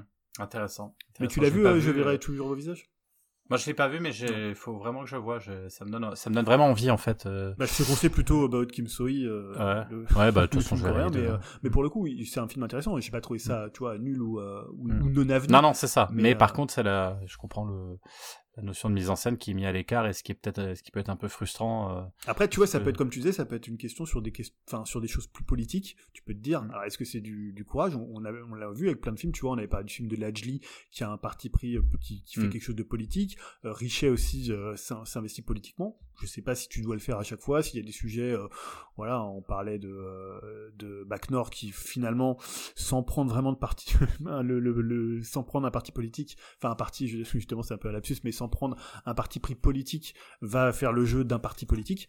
voilà, c'est ça peut être un peu un, peu problématique quand tu fais ce genre de film. Après, lui, il a peut-être voulu faire un film différent et les gens l'ont perçu d'une telle manière. Mais voilà, je pense que quand tu travailles le réel, c'est important, moi pour moi, d'avoir un point de vue de cinéaste. Oui, intéressant, intéressant. Il y aura peut-être des contre-exemples hein, après. Ok, bah à voir en tout cas. Ouais. Il est sur Canal Plus hein, en plus. Hein, les, euh, je verrai toujours le visage, ouais. ouais, About Kim Soyi, je sais plus. Je crois que je l'ai vu en VOD, mais euh, peut-être qu'il est sur Canal. Ok, bah merci beaucoup. Yao, toi, est-ce que tu as, tu as un film que tu voulais proposer? C'est dans la thématique de Mario Wonder, c'est un film familial, donc le dernier né des studios Illumination. Euh, je parle bien sûr de Migration, donc c'est le dernier film de Benjamin euh, qui est déjà le réalisateur du Grand Méchant Renard et d'Ernest et Célestine, si j'ai pas de bêtises. cette fois, ça a été co-réalisé avec Guy Homsi, donc euh, au sein du studio Illumination. Euh, juste avant de parler de ce film, il y a un court métrage euh, qui, passe avant. C'est ce qu'on avait perdu avec Pixar, enfin dernièrement, c'était un peu dommage. Là, je trouve ça assez cool. Je suis pas fan de moi moche et méchant, mais là, c'est un Victor, non, euh, méchant de... Après, je suis pas fan de... Je suis pas un grand connaisseur de cette euh, licence, mais il y a Victor, euh, le méchant de Moi Moche et Méchant, du coup, qui est coincé sur la Lune et il va essayer de s'en sortir par tous les moyens et c'est assez drôle. Ça dure quoi Peut-être une, ouais, une quinzaine, une vingtaine de minutes et c'est assez drôle. Et... Ah, quand même, ouais. Bon, je dis ça, peut-être moi, mm. alors Oh, je sais plus, ouais, peut-être. Enfin, je sais pas. c'est long, là, c'est presque, c'est presque un 10 moyen minutes, alors. Un court métrage, si, bon, peut-être 5, 10 minutes, enfin, je sais pas. Ouais, on va dire ça. Et il y a dedans forcément les mignons qui apparaissent, hein, donc euh, c'est qui implique beaucoup beaucoup de gags sur la lune, et donc voilà, je trouvais ça assez des opulents assez bien marrant et ça a fait le job. euh, De toute façon, que je suis pas fan de la licence, euh, donc euh, ça, c'était une bonne mise en bouche. euh, donc avant le grand morceau qui est donc Migration, comme je disais, réalisé par Benjamin Renner. Et donc c'est son deux... deuxième, c'est le deuxième nom de Illumination cette année après le Fantastic Mario, hein, ce film qu'on a chroniqué tous ensemble. En gros, ça raconte l'histoire d'une famille de Colvert qui a décidé de faire une migration en direction de la Jamaïque, mais tout ne va pas se passer comme prévu. Et sachant que dedans il y a un héron aussi, et je trouvais un peu plus convaincant l'année que des celui de hérons, hein. Miyazaki. Un plus plus euh, barré on va dire. Euh, donc c'est un pitch ultra classique hein, sur une famille dysfonctionnelle, mais qui va se rapprocher au fur et à mesure euh, du voyage, euh, notamment bah, le couple qui qui va essayer de se rabibocher un peu, les enfants aussi pareil, qui qui qui se cherchent et tout ça. Donc euh, après c'est ultra classique, mais je trouve que ça le fait tellement bien, ça marche super bien. La réal elle est au top, euh, la DA elle est au top. euh, On ressent bien l'humour de Benjamin euh, notamment si on a bien aimé le grand méchant renard, on, on va être euh, mieux que servi ici. Euh, Le rythme est frénétique, ça va à 100 à l'heure, je crois qu'il doit durer 1h30, 1h35. Ça s'arrête jamais, euh, il y a toujours des, des, bonnes situations et des personnages aussi qui arrivent. Et puis il y a un design particulier aussi, je trouve, à l'univers de Benjamin. Et, euh, puis le doublage n'est pas en reste, il y a Pio Marmaille qui joue le père et Laure Calamy qui joue la mère. Donc cette actrice euh, de, est mieux en mieux, je trouve. Enfin, vraiment, je trouve, c'est un sans faute ce film. Bon, après, il, il réinvente pas la roue, comme je disais, mais je trouve que c'est vraiment efficace. Et puis avec toute la famille, c'est, euh, ça marche du feu de Dieu. On a été le voir à quatre et on était tous morts de rire. euh, même un peu ému par certains moments. Donc non, moi, je serais pour un film de fin d'année, je serais trop que vous le conseiller. Donc c'est Migration, euh, qui est sorti le 6 décembre. Et ouais, Julien. Ouais, j'avais une question parce que moi j'ai adoré le grand méchant renard, mais je trouve que l'univers de, de Rainer il est très très différent de l'univers d'Illumination, tu vois, dans le rythme des Ouais. gags, dans- même dans le visuel. Et euh, ça marche vraiment bien. Moi, je trouve, ouais, ou je c'est trouve, plus C'est place, plus un fait. film de Rainer ou c'est plus un Moi, je trouve que c'est vraiment un film de Renard. Bah, après, moi, je te dis, moi, moi, chez méchant, euh, je, enfin, je sais pas que je supporte pas, mais je reste du. Moi j'aime bien, mais c'est pas du tout le même style que Grand Méchant Renard. Tu vois, j'aime bien les deux. Ouais, non, moi, je trouve vraiment qu'on retrouve vraiment l'humour de Renard, en fait. Par rapport à c'était dans des gags, bah, avec les animaux, qu'il est à fond dans tout ce que c'est ces animaux, ces- surtout les oiseaux entre les... Il y a une confrontation notamment avec un pigeon et qui, est à mourir de rire, quoi, en fait. Donc, euh, même le début, euh, rien que le début, commencer à raconter, ça, ça fait écho, je trouve, au grand méchant renard, donc. Ouais, ouais Euh, la le- façon dont t'en parles, ça, m- ça me rappelle plus ce qu'il y avait par exemple avec la cigogne euh, dans le Grand Méchant Renard, euh, tu vois, que- quand elle amène le bébé. Enfin, il y a des trucs, ça a l'air d'être plus des gags de ce style-là. Ah oui, c'est Le des. côté un peu lourdeau de parfois d'Illumination, quoi. Ah non, moi je trouve pas. hein. Enfin, après, je suis pas un grand connaisseur de studio, mais euh, non, je trouve vraiment que ça n'a pas traîné. Enfin, de, de ce point de vue avec les personnages, je me suis dit, euh, j'ai vraiment, il a vraiment eu sa patte dedans, je trouve. Donc euh, moi, là, je limite, j'hésite à aller le revoir parce qu'il m'a vraiment mis une petite claque euh, ce film. euh. Puis même la DA, je la trouve vraiment, vraiment euh, bien, bien folle. Donc ouais, ça fait plaisir de, de voir ce, ce film réalisé par, par des Français avec une grosse équipe française derrière. Donc ça donne, en- ça fait plaisir. Ouais. Ouais, mais j'avais une autre question parce qu'en fait c'est ponctuel, c'est-à-dire qu'il va travailler avec eux. euh, Euh, non, non, c'est juste qu'il a, il a projets, dit qu'il avait été approché par eux, mais lui, à la base, il, pareil, il était un petit peu dubitatif au début, mais il a, finalement, il a réussi à, à, à montrer sa patte, à, à mettre sa patte dedans. Mais non, non, c'est, c'est pas prévu. Ça lui a permis d'avoir des moyens, quoi, surtout, je Ouais, pense. Il y a hein, des c'est- gros moyens chez Illumination, même, c'est En fait, studio et puis surtout compte, que le quoi. film, il a, ouais, à la base, je crois qu'il était parti pour 3 ans et il a duré 5 ans au final, donc euh, ça a été quand même un gros, gros, gros, gros, euh, gros taf, quoi. Une grosse prod et je sais pas si ça marche euh, ou pas du tout, vu qu'il est tout frais. Je me suis, je me suis pas encardé là-dessus, mais en tout cas, euh, je sais que le box-office en France, ça démarre bien en tout cas. Après, je sais pas si ça marche aux. États-Unis, mais moi, je, je saurais que vous le conseiller. Après, Ah, c'est pas Wish qui va lui faire de l'ombre apparemment. Ah oui, Aïe, c'est aïe. quoi déjà? Oui Le Ah oui, c'est Disney. Le dernier Disney, là. C'est vrai, putain la vache. bah, pour le coup, tu vois, quand je vois oui, je, je me dis hors de question que j'allais voir ça. C'est Ah, je l'ai Euh, pas eu, mais apparemment c'est oui, mais ce que je veux dire, c'est la bande-annonce typique Disney. Mm. Tu te dis euh, ah non, laisse tomber ça. Mais je- du coup, j'avais même pas vu la bande-annonce de Migration, donc je sais pas ce que ça vaut en termes de bande-annonce, mais euh, donc du coup, j'étais, j'avais des yeux vraiment tout frais, et je connaissais rien du tout de l'image. Et non, c'est c'est une belle petite claque, je trouve. Euh, ça marche vraiment. Ah, ça, c'est un super film, du coup, aller voir en famille pour les fêtes Bah, de Noël. famille, enfin là, pour euh, c'est c'est un film à la con qu'on peut Ouais. dire, c'est tout Alors, quoi. pourquoi ils le sortent entre les deux quoi entre les, vacances là il va être c'est en deux C'est semaines quoi. bizarre. Ou alors ils se sont dit ça va marcher, on lance un petit peu avant parce qu'on Ouais. on, on- on fait. on- C'est aussi tu vois le bouche à oreille euh, pour bien pour bien lancer les vacances. De, tu vois par exemple là ce que j'entends là, un podcast euh, quand même un podcast qui qui influence beaucoup. Tu vois moi ça m'a donné envie. et Je pense que je vais emmener les gamins quand Pendant on sera en vacances. hein, Ouais. tu vois. Ah bah Ah, mais est-ce qu'il sera encore à l'affiche, tu vois? Bah, Ah je pense oui, qu'il doit- attends, je pense c'est pas possible. hein, pense que Oui. Attends, si, alors là, ça serait, alors là, par contre, les pauvres, ça serait vraiment une cata, quoi, si ça Bah serait ouais. mal foutu. Quoique, c'est vrai qu'il y a Wonka Ah, pense aussi. Il y a, il y a Wonka qui sort. Ouais, mais il y a surtout le film avec euh, Judor et Jean-Pascal Zadi, le film d'animation. Ah oui, d'accord, ouais, ça- ça, ça, Ah. ça va être moins. Non, mais là, c'est Ah Wonka, ouais, bah, Wonka-. Wonka qui va, qui va cartonner hein, pour les fêtes de fin d'année. Ouais, mais mon cas, c'est Ouais, quand même un peu au-dessus, un hein. peu plus âgé quand même, hein. Bah, c'est le Wonka. réalisateur de Paddington, donc tu peux te dire, euh, ça va être un peu Ouais. dans, le même, dans le même esprit. Ouais, c'est vrai. Bon, j'irai Bon, voir les deux. bon. Moi aussi. Avec les petits, on ira voir les deux, ça sera, ça sera top. Ok. Est-ce que vous aviez d'autres films, les amis, ou pas? Non, c'est tout. Eh bah, dis donc, et on avance, on avance. hein. Mais du coup, Dim, il est parti, il devait parler de série, il est parti comme ça l'arrache. Il avait une série, Euh, Dim? Bah, il voulait Ouais, parler il- de il Gen s'en va V. comme ça. Ah oui, c'est vrai. Ouais. Ah mince.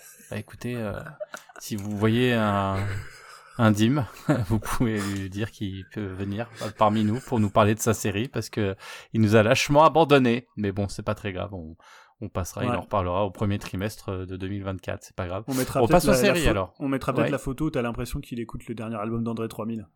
Oh, le bâtard, putain. Ah bah ça va chambrer, hein. ça va chambrer, je vous le dis tout de suite. Euh... Qu'est-ce que je voulais dire? Bon, on... les, les séries, si ça vous va Est-ce que vous aviez des séries déjà? Euh, moi, non. Enfin, je voulais appuyer Ouais, avec oui. Dim, mais je ne vois pas parler de Gen V. Ça m'a pas plus passionné que ça. Alors Julien, on t'écoute pour ta série. Ouais, c'est une série française qui s'appelle Tout va bien. Et en fait, euh, bah, tout va mal. Voilà, c'est si je peux dire ça. Mais la série est très bien. Donc c'est une série française euh, qui est qui, a été diffusée. hein. Tous les épisodes étaient euh, disponibles en même temps, je crois. C'est une série sur Disney produite par Disney et qui est créée par Camille de Castelnau. Euh, donc Camille de Castelnau, certains la connaissent peut-être puisqu'elle avait émergé euh, au sein d'un, pôle de, création qui avait fait notamment Bureau des légendes, euh, qui était chapeauté par Eric Rochant, et après qu'on avait retrouvé sur Drôle. Voilà, donc c'est quelqu'un qui est aujourd'hui qui a une bonne stature dans le milieu des, des showrunners ou showrunneuses, hein, je sais pas si ça se féminise. Euh, on peut on peut le féminiser. Euh, voilà, donc c'est quelqu'un aujourd'hui qui a, qui, a une, qui a une bonne écriture et je trouve ce qui est intéressant dans Tout va bien, donc c'est une série qui a un peu comme euh, je, je verrai toujours au visage, qui a un casting assez énorme puisqu'on va retrouver euh, Nicole Garcia, Virginie Efira, euh, Sarah Giraudot, ma voisine. Euh, voilà, on, on va retrouver euh, ce genre ce genre d'acteur. ça comme ça, le mec. Ouais, bah oui, oui, oui. Il faut toujours un hein, les, gens qu'on, je la connais pas en plus, mais euh, voilà. Euh, donc Sarah Giraudot, il y a aussi comment euh, Ailosha qu'on a vu cette année, Ailosha. Euh... Attends, je vais reprendre ma, ma liste de, je vais même pas noter les gens qui avaient dedans. Ah, ah, je, fais, je fais mal mon travail, mais le, comment il s'appelle déjà Ailosha, tu sais le celui de la fratrie. la salade grecque, c'est ouais, ça dans salade grecque, ouais. Ouais, ouais, ouais, ouais. Hmm. Euh, Ah bah bah, voilà, c'est pas moi qu'il faut demander les noms, hein, je te le dis tout de suite. Tu connais pas les noms, c'est ça? ah, moi je suis, je suis mauvais en nom. Hein. Et bon, tant pis, je, dois- je vais retrouver. euh, je vais Je vais te le trouver, vas-y, continue, je te le trouve. Euh, merci, voilà, tu, vas me retrouver le casting. Et Bernard Lecoq aussi. Et c'est là que je voulais en venir parce que c'est en fait une série qui tente quelque chose d'assez intéressant et d'assez peu commun en France. Euh, c'est euh, le, le fait de mêler la, la série familiale un peu. Je sais pas si vous vous rappelez de cette série qui s'appelait Une famille formidable.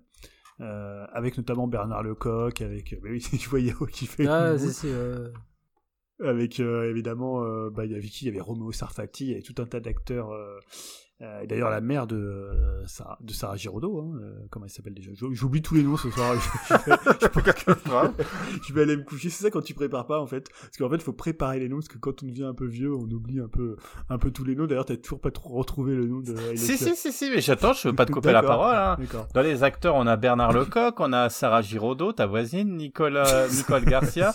Virginie Efira, hein, une Ouais, t'as même ancienne pas parlé conquête des de Firas, si Julien. T'as pas entendu Euh, Si, j'ai dit, j'en ai parlé Il y a, il y a qui? Il y a Yosha Schneider. ah voilà a merci le Schneider Eduardo Noriega. ah ouais, Eduardo Noriega. Noriega, bah, qui a tourné pour Guillermo del Toro, qui a tourné pour euh, bien évidemment. Et, euh, et Mehdi Nebou. Oui, qui joue, qui le, joue le rôle du qui- clown. Qui, joue, le- qui joue le clown, ouais, tout à fait. Exactement. Et la- l'actrice que je cherchais, c'était Annie Dupéret. Voilà, vous vous rappelez tous d'une famille formidable. Et tout ça pour en arriver à dire quoi? À Il est que- je crois, non? Non, pas du tout. Je la croise, non. euh, je la croise tous les deux jours. Euh, à Annie côté de chez Dupéry moi. Ah, ok, autant pour moi. Oui. Ouais, moi, je croise au salon de livres souvent, moi. Ouais. Et puis, euh, les dédicaces à fond à tirer l'arigot. Non, non, en pleine forme. Voilà, donc, mais j'ai aucun lien avec la famille du Perret ou avec la famille de, de Sarah Giraudot. Hein. C'est juste qu'ils sont dans la même école que mon fils. Enfin, leur fille est dans la même école. et Voilà, voilà. ça, ça Donc, classe parfois, je les croise. Julien, quoi, tu vois. Et il a pas Ah, précisé c'est- qu'il y avait Laetitia Casta aussi qui traînait par là.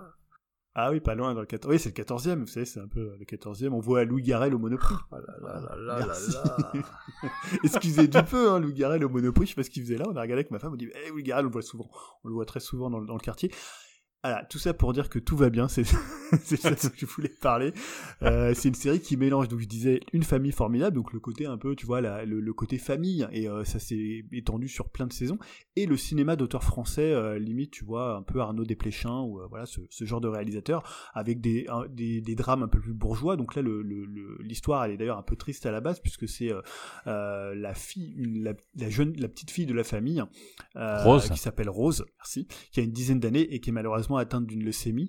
Et euh, voilà, donc c'est pour ça que quand on dit le, ça s'appelle tout va bien, c'est un petit peu ironique puisque tout va pas si bien et toute cette famille va essayer de d'exister autour de, ce drame, euh, à la fois les parents, euh, l'oncle et la tante. Et en fait, ce qui est assez intéressant, c'est que ces personnages, ils sont un peu égoïstes. Ils c'est pas des personnages très sympathiques comme ça pouvait l'être dans une famille formidable. C'est des personnages qui sont un peu autocentrés et pour qui cette euh, révélation de la maladie de la petite fille va agir comme un comme ça un- une sorte de détonateur mais pas forcément que dans le bon sens. C'est-à-dire qu'ils ont euh, voilà des euh, ils ont euh, des euh, pas mal de problèmes personnels, de choses. Alors c'est pas des trucs très très graves, mais qui euh, va les empêcher d'avancer et qui va faire que en fait, bah, ce, ce, ce détonateur, ça va plus leur révéler leur propre peur. Donc il y a par exemple Aloysia, euh, donc c'était quoi euh, C'était Aloysia Schneider. Ouais. Euh, voilà, lui qui est une sorte de qui, est- qui est phobique des hôpitaux, donc évidemment euh, pour aller voir sa fille c'est compliqué. Euh, T'as évidemment Vir- Virginie Efira qui est euh, qui, qui a, qui a pas d'enfant et qui va voilà être euh, très touchée par ce le, drame qui arrive à sa à nièce. Voilà, c'est vraiment une série qui est assez intéressante, qui est, euh, qui est plutôt bien réalisée, qui est plutôt bien jouée, encore une fois. hein, c'est vraiment, euh, j'en parlais tout à l'heure pour Je verrai vos visages, mais on a quand même en France d'excellents acteurs, et aujourd'hui dans la série, euh, je trouve que voilà, il y, a- de moins en moins de... il, y a une, porosité entre série et entre cinéma qui se fait beaucoup, beaucoup plus en plus, donc tu as vraiment des très bons acteurs qui jouent dans des séries, et c'est... alors honnêtement, c'est une série qui est parfois un peu triste. Euh, moi, j'avais vu la, enfin, la, la qui disait que c'était une feel good série. Honnêtement, pas trop quand même. hein. Si vous êtes un peu allergique à, à l'hôpital, c'est euh, c'est pour le coup un, un petit peu un petit peu compliqué. Mais euh, ouais, vraiment, j'ai trouvé que c'était une des bonnes séries françaises. Moi, j'ai regardé ça extrêmement rapidement. Euh, Il y a des épisodes qui sont un petit peu moins. C'est vrai il y a des trucs. Alors moi, je suis pas très. Euh... genre, j'allais dire, les quand les enfants sont malades, j'en ai rien à foutre. Non, pas tellement. Mais tu vois le côté un enfant malade. Je sais qu'il y a des gens, ils peuvent pas en fait. Tu sais, ça leur renvoie tellement, euh, ça les renvoie tellement à leur propre. voilà. Par exemple, toi, Jérémy. Ah, moi, je regarderai pas, c'est Voilà. évident. Ma Enfin, femme peut pas regarder, elle m'a dit non, non, il y a même pas, tu vois, la garée déclarée de Donzelli, elle a jamais voulu le voir, euh, voilà. D'autant que là, ils vont parfois faire un petit suspense quand même avec la maladie de la gamine, hein, c'est pas la partie la plus réussie, mais voilà, moi, c'est pas un truc qui me dérange, même l'hôpital, je suis pas trop hermétique, j'aime pas trop les séries euh, hospitalières, mais voilà, c'est pas un truc qui me dérange, mais vraiment, si par contre, vous, êtes un peu, euh, c'est un peu dur pour vous, c'est, ça peut être un petit peu, un petit peu compliqué. Mais euh, voilà, moi j'ai trouvé que c'était vraiment une très très bonne série, euh, très bien jouée, très bien réalisée et qui est passionnante pendant les 8 épisodes. Et je pense qu'il y aura des saisons. Voilà, je pense que c'est une série qui peut devenir, tu vois, un peu le côté un peu euh, chronique familiale. euh, voilà, c'est une fin qui est assez ouverte. Donc je pense que pour le coup, ça, ça peut le faire. Voilà, une bonne pioche de Disney hein, en série française. Moi, j'avais pas du tout aimé la série avec Eric Judor. Euh, je sais même plus comment elle s'appelait. euh, voilà, où il avait, c'était un père de famille. Ouais. Je, je trouve ça totalement raté. Et là, par contre, c'est plutôt, euh, plutôt réussi. Bah, merci. Euh, c'est vrai que Disney fait ont quand même des, enfin, fait, parce que c'est Disney. Ouais. J'ai un peu de mal aussi à cette heure-ci. Euh, Disney fait aussi de, de- de bonnes séries parce que moi je, je me suis mis à The Beer, vous en avez déjà parlé, euh, et euh, bah, je remettais une petite couche parce que c'est vrai que je, euh, ce qui est assez marrant, anecdote, c'est que ce film-là, enfin cette série-là, à chaque fois je me plantais, je regardais des films sur euh, la bouffe, j'en ai vu deux trois et je croyais à chaque fois que c'était ça et à chaque fois c'était pas le bon. Donc j'ai vu des trucs un peu farfelus et un peu étranges. Euh, et, et enfin je suis tombé enfin parce que j'ai trouvé ce que c'était effectivement c'est The Beer. Alors pour ceux qui connaissent pas euh, parce qu'il y en a peut-être encore qui connaissent pas, donc c'est sorti sur Disney+. Euh, c'est une série qui en a sa deuxième saison. Il me reste encore deux, deux, trois épisodes. J'ai pas tout à fait fini parce qu'il y a eu pas mal de trucs à regarder entre temps, donc j'ai pas pu finir. Mais j'ai dévoré la première saison parce que déjà, ce sont des épisodes qui sont extrêmement courts. Ça dure entre 20 minutes, voire des fois un peu plus longtemps. Euh, et ça parle de quoi en fait? Ça parle d'un chef, mais un excellent chef, hein, qui s'appelle Carmen, qui va se retrouver avec dans le restaurant de son frère qui vient de décéder.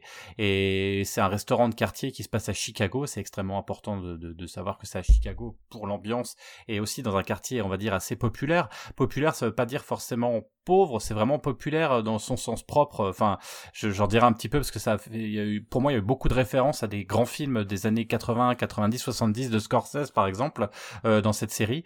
Euh, ce que je trouve génial, c'est le rythme, c'est euh, le, le, côté sur la première saison complètement chaotique, c'est le chaos, si vous voyez, enfin, le chaos par la cuisine. Euh, ça donne faim des fois, mais ça donne surtout envie des fois de d'aller se cacher, de fermer les oreilles, de se planquer dans sa chambre, de dire ah putain, c'était chaud là quand même. Hein. Un petit peu à la Uncut James dont on avait déjà parlé ici, c'est-à-dire que des fois c'est tonitruant, ça, ça, ça, ça, se, ça se bagarre, euh, ça se, tout ça autour de la cuisine effectivement, parce que bah on sait que la cuisine, hein, il y a un côté très militaire, il y a un côté très stressant parce que il faut envoyer comme on dit, et puis là il y a quand même les enjeux euh, de ce restaurant, il y a les enjeux de la famille, il y a le drame parce qu'il y a quand même le frère qui est décédé, donc il y a tout ça qui tourne autour de ça, avec un personnage complètement lunaire qui s'appelle Carmel, comme je le disais tout à l'heure, qui, qui essaye de, de survivre au milieu de gens qui, qui l'attendaient pas forcément, euh, de sa sœur qui est là, mais qui quelque part, euh, elle a du mal à parler, ils ont du mal à communiquer. Euh, voilà, une jeune qui va embaucher pour être sa, sa son second, qui, qui a beaucoup d'ambition, peut-être trop d'ambition aussi par rapport à la situation dans laquelle elle est. Enfin bref, vous voyez, c'est tout un, un, un, univers extrêmement rapide et extrêmement rythmé, avec des, des moments hallucinants dans la série, c'est-à-dire que sans vous dévoiler, hein, surtout dans la première saison, vous avez un moment, un, épisode euh, qui est très court, en plan séquence, un plan séquence unique, j'en dis pas plus. C'est chaotique, c'est hallucinant, c'est peut-être ce que j'ai vu de plus maîtrisé en termes de technique cette année. J'ai trouvé ça incroyable. J'adore moi les plans séquences quand ils sont bien faits. Celui-ci, il est juste dingue. C'est bien joué, c'est fou. Enfin, vraiment à voir. Euh, donc la saison 2 qui va être plus zen, plus cool parce que voilà, on change un peu de, on change pas de style, mais on change d'ambiance. Alors j'ai pas tout vu, donc euh, je sais que Julien, toi tu as vu. Peut-être qu'après à la fin, ça va peut-être un peu plus chaotique. Je n'en sais rien, mais je veux pas le savoir d'ailleurs. Mais en tout cas, il y a ce début qui est un peu plus smooth un peu plus cool, avec nos personnages qui évoluent, qui grandissent, le restaurant aussi. Euh, franchement, mais c'est ce que j'ai vu de mieux en termes de série. Euh, on va dire dans ce registre-là, c'est-à-dire une série, on va dire plutôt courte. Euh, de mieux, pourquoi? Parce que bah on retrouve, moi ça me fait penser par moment à du final, effectivement du cinéma d'auteur, du cinéma d'auteur ou du cinéma un peu comme on l'avait dans les années 2000, hein, qui pouvait sortir hein, du du du, du film à la Garden State, etc. Vous voyez un peu un peu ce qu'on appelait le cinéma indépendant mais sans, ça les atoure, mais c'est pas forcément sans la caricature parce que dans le fond, on est presque plus dans du cinéma, euh, presque j'ai envie de dire du Friedkins euh, de, de French Connection. Enfin, euh, il faut voir pour comprendre ce que je veux dire en fait du Friedkins, du du, du Scorsese de, de, de Taxi Driver ou de Main, euh, Main Street, c'est-à-dire ce côté un peu, bah, on est avec des gens qui sont des gens bien et en même temps ça fricote un peu quand même avec pas de la mafia, mais on est presque des fois à se dire putain mais il y a de la mafia dans la famille ou c'est un peu bizarre. L'oncle. L'oncle.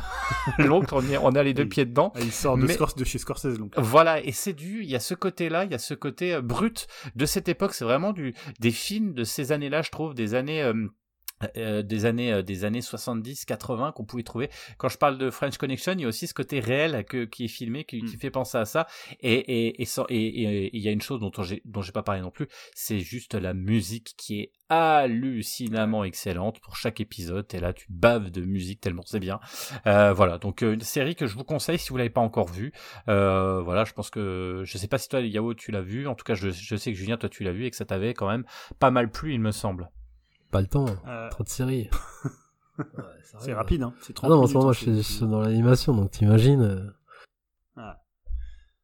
Euh, non, non, moi, moi j'ai, alors j'ai adoré. Moi, je suis un très très grand fan de, de The Bear des deux saisons. Donc, euh, petite précision, hein, c'est une série qui est diffusée par Disney, mais c'est une série FX. Donc c'est pas Disney qui, qui l'a produit techniquement, ils sont juste, je crois, diffuseurs. Sur Hulu, ouais. Ouais, à la base. C'est juste parce mm. qu'ils ont des rachats et que voilà, ils l'ont. donc elle est sur Star, hein, c'est la, la, branche un peu plus adulte de, de Disney+. Et non, moi, en fait, j'adore les deux saisons. J'ai revu la première avant de, de voir la, la seconde. et en fait, ce que j'adore, c'est ce que, ce que tu disais, c'est-à-dire la première saison, c'est une, une saison qui parle du chaos, et la deuxième saison, c'est une série qui organise le chaos. Euh, même si je pense que tu as plus, as plus de 3 ou 4 épisodes encore, parce que la saison 2 a 10 épisodes, et l'épisode 6, que tu peut-être pas vu, c'est un épisode d'une heure. Euh, je l'ai pas vu. Euh, non, je l'ai pas vu. c'est un épisode, bah, tu l'aurais, tu l'aurais repéré. Hein, c'est un épisode qui, voilà, qui est, c'est une sorte de flashback et qui dure une heure et qui est hallucinant. Euh, là aussi, tu en prends. Là, c'est, c'est retour au, chaos. Mais voilà, je, en plus, je trouve que les personnages sont hyper attachants. T'as parlé de Carmel, mais il y a aussi celui qui fait les gâteaux, qui est un personnage un petit peu lunaire comme ça, très très zen, très très cool, hein, l'homme le plus gentil du monde. Et dans la saison 2 notamment, il y a tout un, un passage à Copenhague que je trouve super bien en fait. C'est-à-dire que la saison 2, presque chaque épisode, c'est presque un petit euh, film indé comme ça, comme tu disais, euh, voilà, même s'il y a un lien entre tout ça. Et euh, je trouve que c'est une série en plus qui fait du bien. Je sais pas pourquoi, je sais pas comment dire. Moi, j'aime bien être là-dedans, même si c'est chaotique. mais il y a une ambiance, celle de Chicago, comme tu disais, avec les musiques. Et moi, c'est une série qui est à un moment donné, c'est un peu comme Atlanta à l'époque, dans le même format, où je me sentais bien dedans. Tu vois, c'est pas forcément des séries qui sont feel good, mais c'est une série où, voilà, où quand j'étais là, j'étais content d'être avec eux, en fait. C'est une série où à un moment, t'es content d'être dans cette cuisine, de voir ces personnages, de les voir changer, de les voir évoluer, parce que c'est vraiment des personnages qui évoluent beaucoup de la saison 1 à la 2.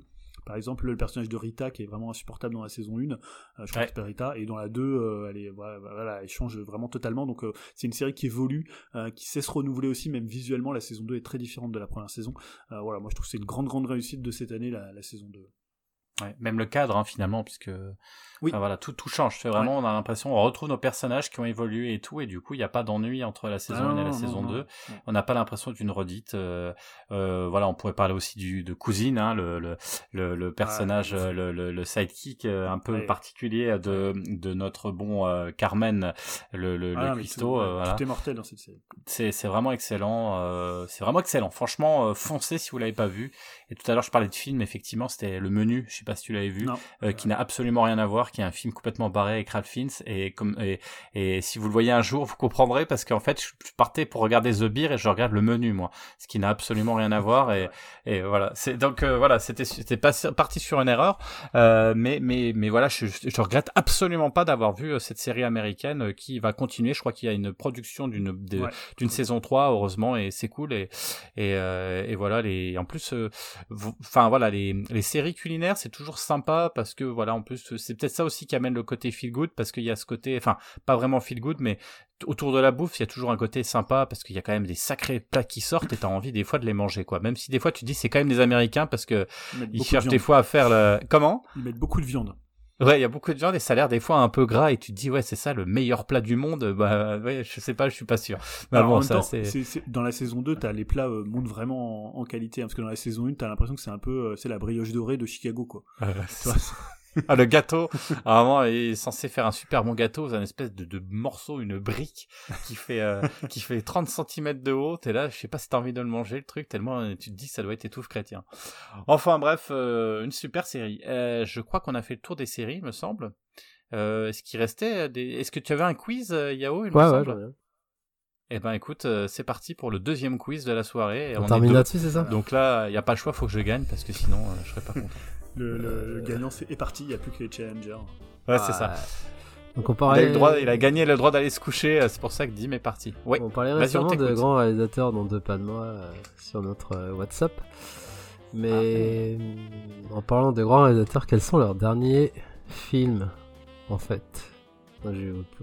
je, vais vous énumérer plusieurs noms. Et vous allez me dire le titre du film, l'année. Donc le dernier film sorti. Hein, ouais, c'est ça, sorti. Hein, pas de projet, pas de série. Le dernier film, dernier film, pas de documentaire. Et là, donc, je t'ai dit, faut, vous allez me dire le titre du film, l'année et au moins un acteur ou une actrice. On commence avec du simple. Hein.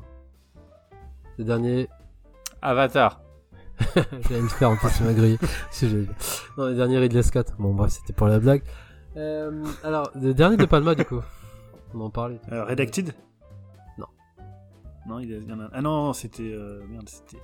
Euh, Domino. C'est ça, par contre, il me faut un acteur. Kiara Knightley. Kiara Ouais, Et l'année, ça doit être euh, 2018, non? Ouais, je te donne, c'est 2019. Pas mal. Mmh. Pas mal. Point pour Julien. C'est parti. Putain, c'est chiant avec vos initiales Gigi là. euh, Voilà. Ok. Alors après, on va ouah, augmenter, j'allais dire pas trop. Le dernier Coppola, Mmh. ça remonte, hein. Mine de rien. Attends, attends, attends, attends, merde. Bah, je tente, moi, c'est pas euh, Twix là? Oh, bravo Julien, bravo. Oh non, mais c'est un. Donc l'année, l'année est moins acteur. J'étais étonné d'ailleurs du 2000. casting. 2010 16. Non, ouais. Non, t'en rapproches c'est pas mal, 2000. c'est 2011. 2011. Ah, Il y a un acteur ou une actrice Ah, par contre, je sais pas du tout qui y avait dedans. euh, et Vincent Gallo, il est pas là-dedans, non, il était dans Tétro. Non, justement, je croyais. Mais non. Ouais, j'aurais dit trop en plus. Ouais, de toute façon, je te l'accorde, Non. t'as trouvé. Après, il y avait Val Kilmer, Bruce Dern et Ben Chaplin. D'accord, ok. Je savais même pas. J'ai pas vu euh, celui-là. Allez, 2 pour Julien et 0 pour euh, Jérémy. Le dernier va, Cronenberg. bon, on a dit qu'on comptait pas, de toute façon. Euh, merde, attends, le dernier Cronenberg, il était à Cannes. Euh, je l'ai pas vu, c'est le truc avec euh, Léa Seydoux. Yes, déjà. Donc Ça. euh, 2022. Oh, parfait. Ah, ça le titre Mais ça s'appelle comment? Euh, Attends, attends, attends. putain, j'ai oublié le nom. On a le droit de tricher ou pas? Ah non. C'est- Ah, bâtard. Je compte sur Ah, votre j'ai oublié le nom, là, le nom, mais, le nom me C'est sort. Philippe m'est sorti de la tête, ouais. Bon, Putain, C'est un bah, truc à rapport avec commandé de deux. l'humanoïde. C'est les crimes du futur. Les crimes du futur. Oh, bah là, mais... Moi, j'aurais pas trouvé. Bon, euh, Julien, il est impec là. Bon, je vais faire un rotor et un dans pour euh, Jérémy, on va dire. John Milius. Et ouais, qu'est-ce qu'il a fait à part Conan en Conan fait le Destructeur. Conan le Destructeur, son dernier film. Enfin, tu connais pas du tout la filmo de John Milius. Ah non, non, non. C'est très non. très loin. Très C'est très vieux loin. Ouais, très très vieux. Bah, ça se trouve, il a fait que. Non, non, non, il a fait quoi? Parce qu'après, c'est en plus, c'était plus des scénarios, lui, en plus. Beaucoup. Plus des scénarios C'est vraiment son dernier grand film avec quand même du casting. Hein. Quelle année? Bah, je je vais pas te donner l'année quand même. Ça fait partie du Moi, jeu. je dis Conan le Destructeur, allez. Non, bah non. plus rien fait depuis. Parce que Conan, c'est trouvez pas 81. Vous avez pas d'idée Ouais, aucune. Non. Non. Alors, euh, donc, aucun point. Donc, c'était le vol de l'intrudeur. C'était en 91. C'était avec Danny Glover, William Defoe et Rosanna Arquette. Je connaissais pas du tout. Je connaissais pas. Bon, on va revenir avec un, un plus, plus, plus récent et voilà, qu'on qu'on aime bien aussi. Zemeckis. Ah, c'est facile là pour le coup. Ah, les sorcières? Non. Ah, il y en a eu un autre.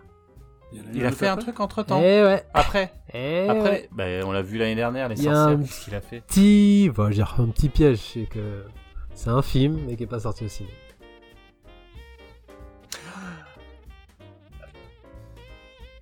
Attends, attends, attends, c'est un truc sur Netflix, ça, non? Non, pas Netflix. En plus, vous en parliez tout à l'heure euh, de cette plateforme. C'était sur Amazon. Disney? Non, Disney, ouais. Ah ouais. Attends, euh... oui, Disney, ouais. Mais t'es sûr que c'est- t'es sûr que c'est pas les sorcières de. Non, non, non, Ah. non, ça me dit quelque chose. Il y a pas eu un, une anime ou un. Pas loin, ouais. Ah. Bon, j'ai le point déjà parce que j'étais presque trouvé. Euh, T'as rien dit Non, du tout, plus, je ouais. l'ai mais- vu le dernier. Moi, je l'ai vu le dernier, mais je suis sûr que c'est les sorcières. C'est eux avec Anataway, quoi. Ouais, mais c'est pas celui-là, en fait. Oui, bah on l'a vu puisqu'on l'avait vu pour podcast. C'est pas celui-là. Je crois que je suis le seul à avoir vu d'ailleurs son dernier. Putain, il y a eu un autre depuis. Ouais. Alors il avait fait Pinocchio, Bah mais voilà, c'est c'était pas ça parce que c'était sur. Mais non, c'est Netflix. Ah, c'est Netflix, pardon. T'avais raison. Mais Quel c'est film? Quel film? Pinocchio. Ouais, je crois que c'était Disney, Pinocchio. Non, c'était Netflix. Ouais, t'as raison, pardon. Netflix. Ah, c'est Pinocchio son dernier. Ah, Il y en a eu 2022. deux parce que. Non, mais non, il y a eu deux Pinocchio. Il y a eu le Pinocchio de Del Toro. Oui, mais là, je te parle de. Oui, oui. Ah bah j'ai confondu. Eh bah, Bah non, Il y en a un qui est sur- confondu. Il y en a un qui est sur Netflix et il y en a Eh un qui oui, est mais c'est le euh, Pinocchio de Disney. Voilà. Voilà. Putain, tu m'as induit en erreur. Ça, j'aurais dû me faire confiance. bah c'est moi, d'accord. Donc. Pinocchio, ouais, Je savais pas 2022. que c'était Zemeckis, tu vois. Bah, Je- si, vu, j'ai c'était une grosse merde. euh, euh, C'était une grosse merde, ce film. Ah, bah, Zemeckis, ça. Celui de Del Toro est bien. Mais J'ai toujours pas vu, enfin, je, ouais, ouais. Ah, ouais, ouais. Zemeckis, ouais, c'était un copier-coller. Ben, c'était, vous savez, la grande euh, passion les lives, de live, euh, Ouais, bah oui. point par point. Donc, c'était avec Tom Hanks et Joseph Gordon-Levitt. Bon, surtout dans ce qui est important dans cette histoire, c'est que j'ai un point. Ensuite, vas-y. Rien du tout, ouais. C'était le dernier. Ah bah si, j'ai dit, eh, j'ai dit, euh, j'ai dit euh, comment euh, Pinocchio. Ouais, ouais. On va dire, euh, si tu veux, euh, ça fait 2-1 pour Julien, de toute façon. Voilà. Allez, voilà. euh, Joe Dante. Euh, Euh, Small Soldier. non, juste, Non, c'est pas celui-là. Ah, il a Non. Moi, je connaissais pas en fait. C'est- en plus, il y a. Alors, il a fait les Master of Horror, ça je sais. Est-ce que c'est après Non. Euh, c'est quand les Master of Horror l'année Non, mais on compte Ça- pas ça, c'est des courts moyens métrages. Ouais, que les films. Ouais, c'est les années 2000. Ah, les Un Master peu. of Horror, c'était les années 2000. Un peu plus euh, vers euh, de- Mais c'était des films 2010. quand même, euh, 2010. Master of Horror. Année 2010. Attention, regardez, là, il y, a- a Julien, il triche, je vois là. Non, pas du tout. Alors Je respecte les règles. hein, tu sais, Alors comme ça. Personne Euh, attends, attends, attends, bah deux secondes. Non, je Euh, l'aurais pas, Joe Dante. Jodan. Je me suis arrêté à. Small Soldier et... à Small Soldier, ouais. Ouais, ça- la question, Et ça serait mieux un quiz, ça serait à quel moment vous êtes arrêté, tu vois. John Milius, on aurait dit, euh, on aurait dit Conan. euh. Eh ben non, je vois pas du tout. Alors Ça va être un- un. Burying VX en 2014. Avec en plus une actrice Faudrait que vous arrêtez pas de citer sur le groupe commun là, que je trouve euh, qu'elle a une tête quelconque. Daddario Voilà, Alexandra Daddario et Anton euh, Yelchin. Mais c'est en Ah, quelle année, bah, en quelle année ça? 2014. Ah 2014. ouais, d'accord. J'avais compris 94, je me dis, Non, putain, 2014. Daddario, elle avait, elle avait deux ans et demi. Donc voilà, moi je crois que vous connaissez Voilà, par cœur la filmographie de votre Daddario. De Joe Dante? Ah oui, Ouais. Daddario, plus que Joe... Non, moins que Joe Dante. Donc toujours de 1 pour Julien. Alors là, il y a pareil, c'est une question à, à piège. hein. Les frères Cohen. Ah ouais, bah le dernier c'est celui... Ah, tu parles des frères Cohen Les ensemble frères hein, Cohen. de- Les frères Cohen, j'ai bien dit. Ah, ah, ah, putain, le dernier c'était C'est quoi pas le film avec, euh, La balade de... avec Matt euh, Damon Non mais t'as Julien, il est trouvé, il le dit. Ouais, là, Oh, sur. Netflix, là, la balade de... Je sais plus comment ça s'appelle. on l'a Ah chroniqué oui. aussi. Non. Les Non, frères moi, là Je l'avais pas vu. Non, les frères Ah, tu l'as pas vu Sister, ça c'est Audiard. Oh merde. Non, la, la balade de... Putain, comment ça s'appelait le... Bah, Est-ce que tu sais euh, au moins les acteurs dedans? Ah, je sais pas. En plus, moi, je l'ai pas vu. Ah, tu as pas vu, toi, à l'époque. Non, je l'avais pas vu. C'était un des rares films que j'ai pas vu. euh. Bon, je vais quand même. T'as quand même trouvé un peu, c'est la balade de Buster Scruggs, Ouais. Juste. Ouais. 2018 Ah, avec James oui, Franco, et tu sais, c'était des shorts, euh, des petites histoires. Quoi. Ouais, les shorts, ouais. Liam Neeson, Eh ouais, autres. ouais. Et le en solo, bonus, il y avait le, du coup, le dernier en solo.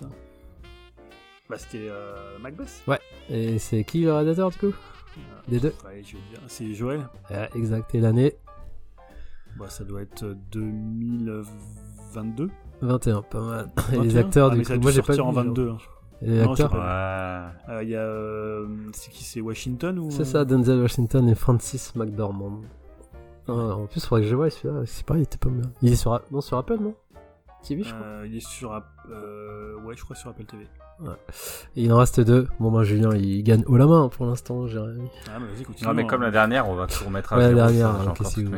Ah, donc, l'avant-dernière, jeune campion. Campionne. Euh, oui, oui, le dernier. La avec, leçon de euh, piano 2. Non, non. le dernier, merde, comment il s'appelle Avec, euh, je dirais 2022 avec Kate Winslet sur Netflix euh, et Jesse Plemons. C'est. Euh... Ah putain, comment il s'appelle ce film Putain, c'est horrible. Je l'ai vu en plus. Euh, euh, the Year of the Dog. Ouais, mais c'est une partie ciné, ça Non, non, c'était une sortie plateforme. D'accord. Ouais, après, très très bon après- film. Western. Après, on voit les gens qui ont le temps, hein. ça c'est sûr. Très bon Ça, film. C'est ça, c'est The Year of the Dog. hein. Euh, Power of the Dog. Power, the C'est Power pas, of the c'est Dog. pas Kate Winslet, c'est Kirsten Dunst. Ouais. C'est Kirsten Dunst Et, euh, 2021 et Jesse Benedict. Cumberbatch. Très bon film, je vous le conseille. C'est dommage, Julien Pas un était, grand fan de Campion. Julien donc a tout gagné, euh, donc si tu veux qu'on remette tout sur le dernier. J'aurais quand même gagné parce que Ouais. moi je joue pas sur Et le les derniers mais oui, je veux bien. Jodie Foster Ah, le jeu, le film où elle est, elle nage là. Euh, elle a 60 balais, elle doit faire la manche à la nage. La Elle traversée, Elle réalise pas, c'est pas la réalisatrice. elle est actrice. Ah, merde. même Ah, pas je ce te qu'elle dis réalise. réalisatrice. Eh. Ah, Putain, ça c'est un truc, elle a jamais rien tourné, elle a pas tourné un film depuis Ah, 94. un piège, elle, elle fait pas de film en fait. Ouais, T'abuses. C'est très beau. En plus, il y a des gros Ah, noms. pas. Il y a des gros noms. Ah, moi je vois pas ce qu'elle a réalisé en fait. Ouais. Vous donnez votre langue au chat Ouais, c'est pas grave. Ouais, Attends, attends, attends, on cherche. Ouais, t'as l'air un peu largué, Jérémy, là, quand même. Ah, là, Ah, il, est sur, il est sur là. son tel. là. Ah, je suis en train de tricher un peu. Jodie 2000, Foster, attends. C'est pareil, c'est- réalisatrice. C'est les années 2000, euh, Désigné 2010. coupable, non. Ah, réalisatrice. Monument Il a Star. abandonné, lui, il a triché, d'accord, foiré. Ça, ça vaut un ban. C'est Monument Star, bien évidemment, qui est sorti en 2016. Bien sûr, avec qui, du coup? Avec qui? Bah, Tu sais quoi? Je vais te le dire avec qui c'est. Quelle arnaque. Donc, Julien a gagné. Il y a Oh du monde, hein. Voilà, Avec Georges Clooney, bien évidemment. voilà. Et, tu m'as pas corrigé, mais c'était The Power of the Dog. J'ai dit The Là, Year of dit the. Power of Dog. Ah d'accord, ok. Pour moi. Bref, c'était Ouais. compliqué quand même. La prochaine fois, tu fais un quiz où on peut tous gagner parce que là, Ah, j'ai là, bien il aimé. fallait. Les filles aguerries, euh, je me suis dit. J'ai bien aimé. Ouais, mais je sais pas, tu vois, là, j'étais pas dedans. En même Ah temps, c'est peut-être parce qu'il est quelle heure Il est assez tard aussi. Ouais, parce que c'est vrai qu'on parlait de Palma, mais on se disait, mais moi je me disais, mais qu'est-ce qu'ils ont fait en fait, les grands films derniers films qu'ils ont réalisé, tu vois Parce que de Palma, on en parlait, mais pour c'est moi, quoi euh, Quand il dit que c'est Domino, ça fait un peu mal. C'est un vrai bon, euh, vrai bon quiz. Technique, on va dire. hein. Surtout Coppola. Parce Ouais. que Coppola, il a son projet de faire Ouais. un film là en 2020. Je sais plus si ça va sortir. Et... Oui, on en avait parlé. hein. Mais tu sais, t'aurais demandé Spielberg, euh, j'ai déjà oublié le nom du... Non, The Fableman quand même, ça va. Mais j'aurais pu oublier le nom, tu Euh, vois. Donc, cette heure-ci. Euh, À cette heure-ci. À cette heure-ci. Mais- Et Ridley Scott, c'est compliqué comme il en sort deux, par, deux ou trois par an des fois. Ah putain, il faut qu'il arrête hein, d'ailleurs. Faut, faut lui dire, papy, mais euh, Donc c'est. on fait des c'est- courts métrages, des trucs rigolos, va tourner dans ta c'est un, chambre. c'est un bon quiz pour faire en musique. Si on fait King Gizzard, là, il y a personne qui va jamais trouver euh, Ah. quel est leur dernier album. hein. Ils en Ouais, ouais, quand il y en a eu clair. euh, 15 dans l'année. Non, mais tu vois, des gars comme John Milius, je me suis dit qu'il allait quand même continuer. Ah, c'est non, chaud, en fait, il a arrêté très tôt. Bah, même Joe Dante, c'est chaud, quoi, tu vois. Ouais. Après, attention, hein, parce qu'il faudrait. Oui, mais Joe Dante, c'est Oui, parce c'est qu'il s'est fait 2014, griller aussi, je crois. Après, euh, le, les- le, le film des petits jouets là, il- ça l'a, ça l'a démonté. Soldier continuer Small derrière, je crois. ouais. Mais euh, Milius, c'est surtout que après, je crois qu'il faisait plus que des scénars. Quoi, Oui, je veux dire en Euh, termes de réal, quoi. C'est Ouais, ouais, dire, ouais. Bah après, de toute façon, il était meilleur en. Enfin, c'est quand même Bah, bien, bien. Tu veux dire, après euh, Conan, comment c'était quand même un gros hein, truc, il aurait pu euh, surfer là-dessus. Bon, bon, alors, en fait. moi, j'en ai, Yao, j'en ai un pour toi. C'est le dernier film de Christophe Gans. Va te faire. Il en a pas. Il en a pas. Ah. Les premiers Eh, avortés, attention. les Raons, les Attention, tout public. les Cette Cobras. émission est tout public. Tant mieux.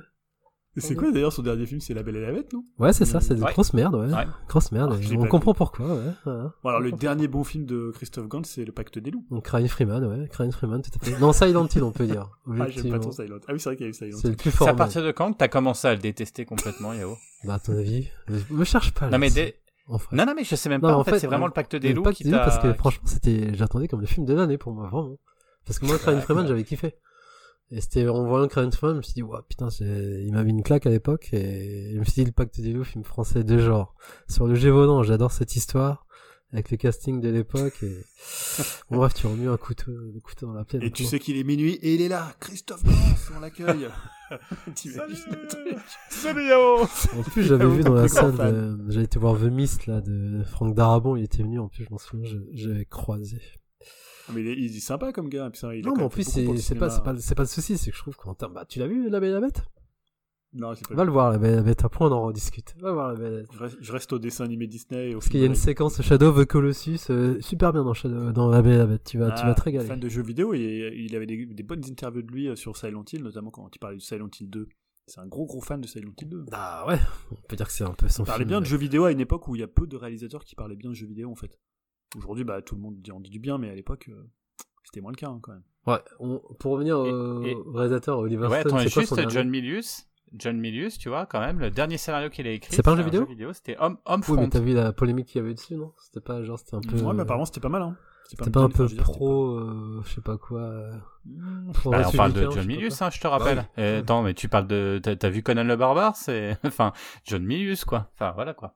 Ouais, mais vois, Conan le Barbare, c'est pas un scénario de. Non, c'est Oliver de- Stone. De, de, Oliver Stone. Justement, Ouais, mais qui... non, mais les pièges. Attends, me dis pas que les pièges, euh, tout, tout le, tout le côté, c'est, il était Ah oui. militaire, hein, John Milius. Hein. Tu sens quand même qu'il racontait ce qu'il a pu voir. et on euh, parle d'Oliver Stone, c'est quoi son dernier film Tu vois?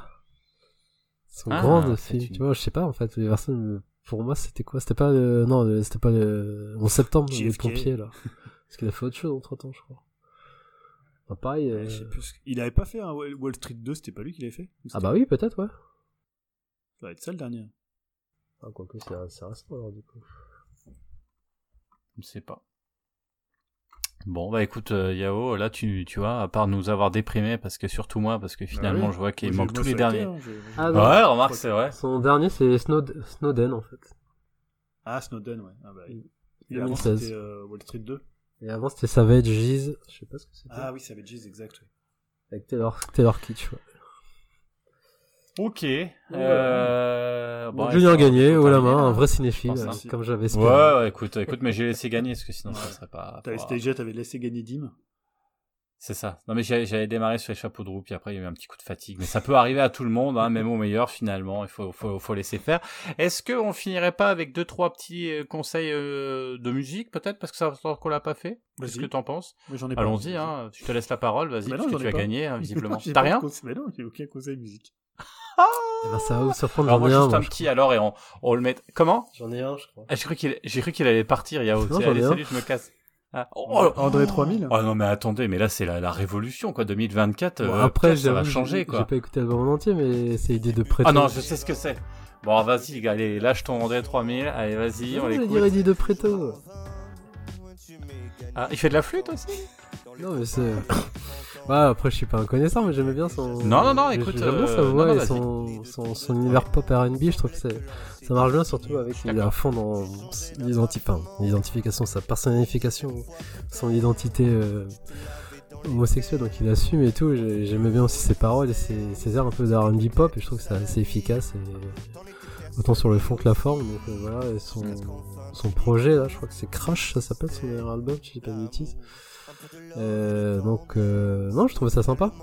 Enfin, bien, bonne, bonne écoute et, voilà. Enfin après, je vous dis, les gars, je suis pas du tout, euh, j'ai pas du tout ah, votre talent pour le niveau musical, donc je trouvais ça agréable à écouter.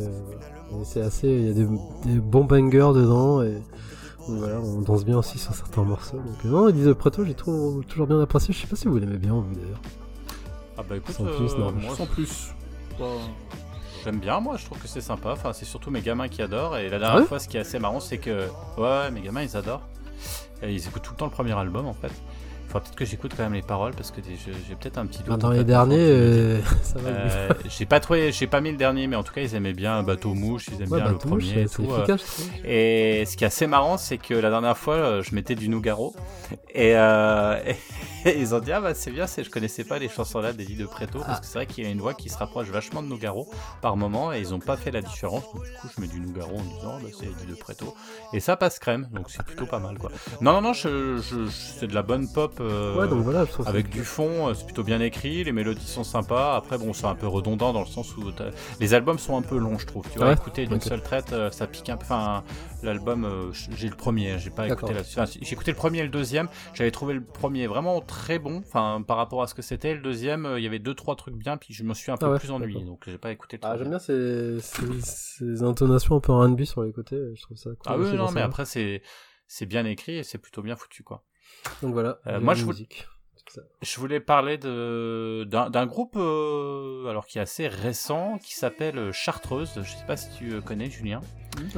c'est un groupe anglais qui, qui, ont sorti leur album qui s'appelle Morning Ritual, qui est sorti le 10-11-2023, qui est de la pop anglaise plutôt que, que, je comparerais ça à quoi Enfin, c'est plutôt plutôt pop, euh, mais enfin c'est pas évident parce que le début, le début marche, enfin démarre vraiment sur les chapeaux de roue. Je, vous entendrez un petit peu en fond euh, de ce dont je veux parler.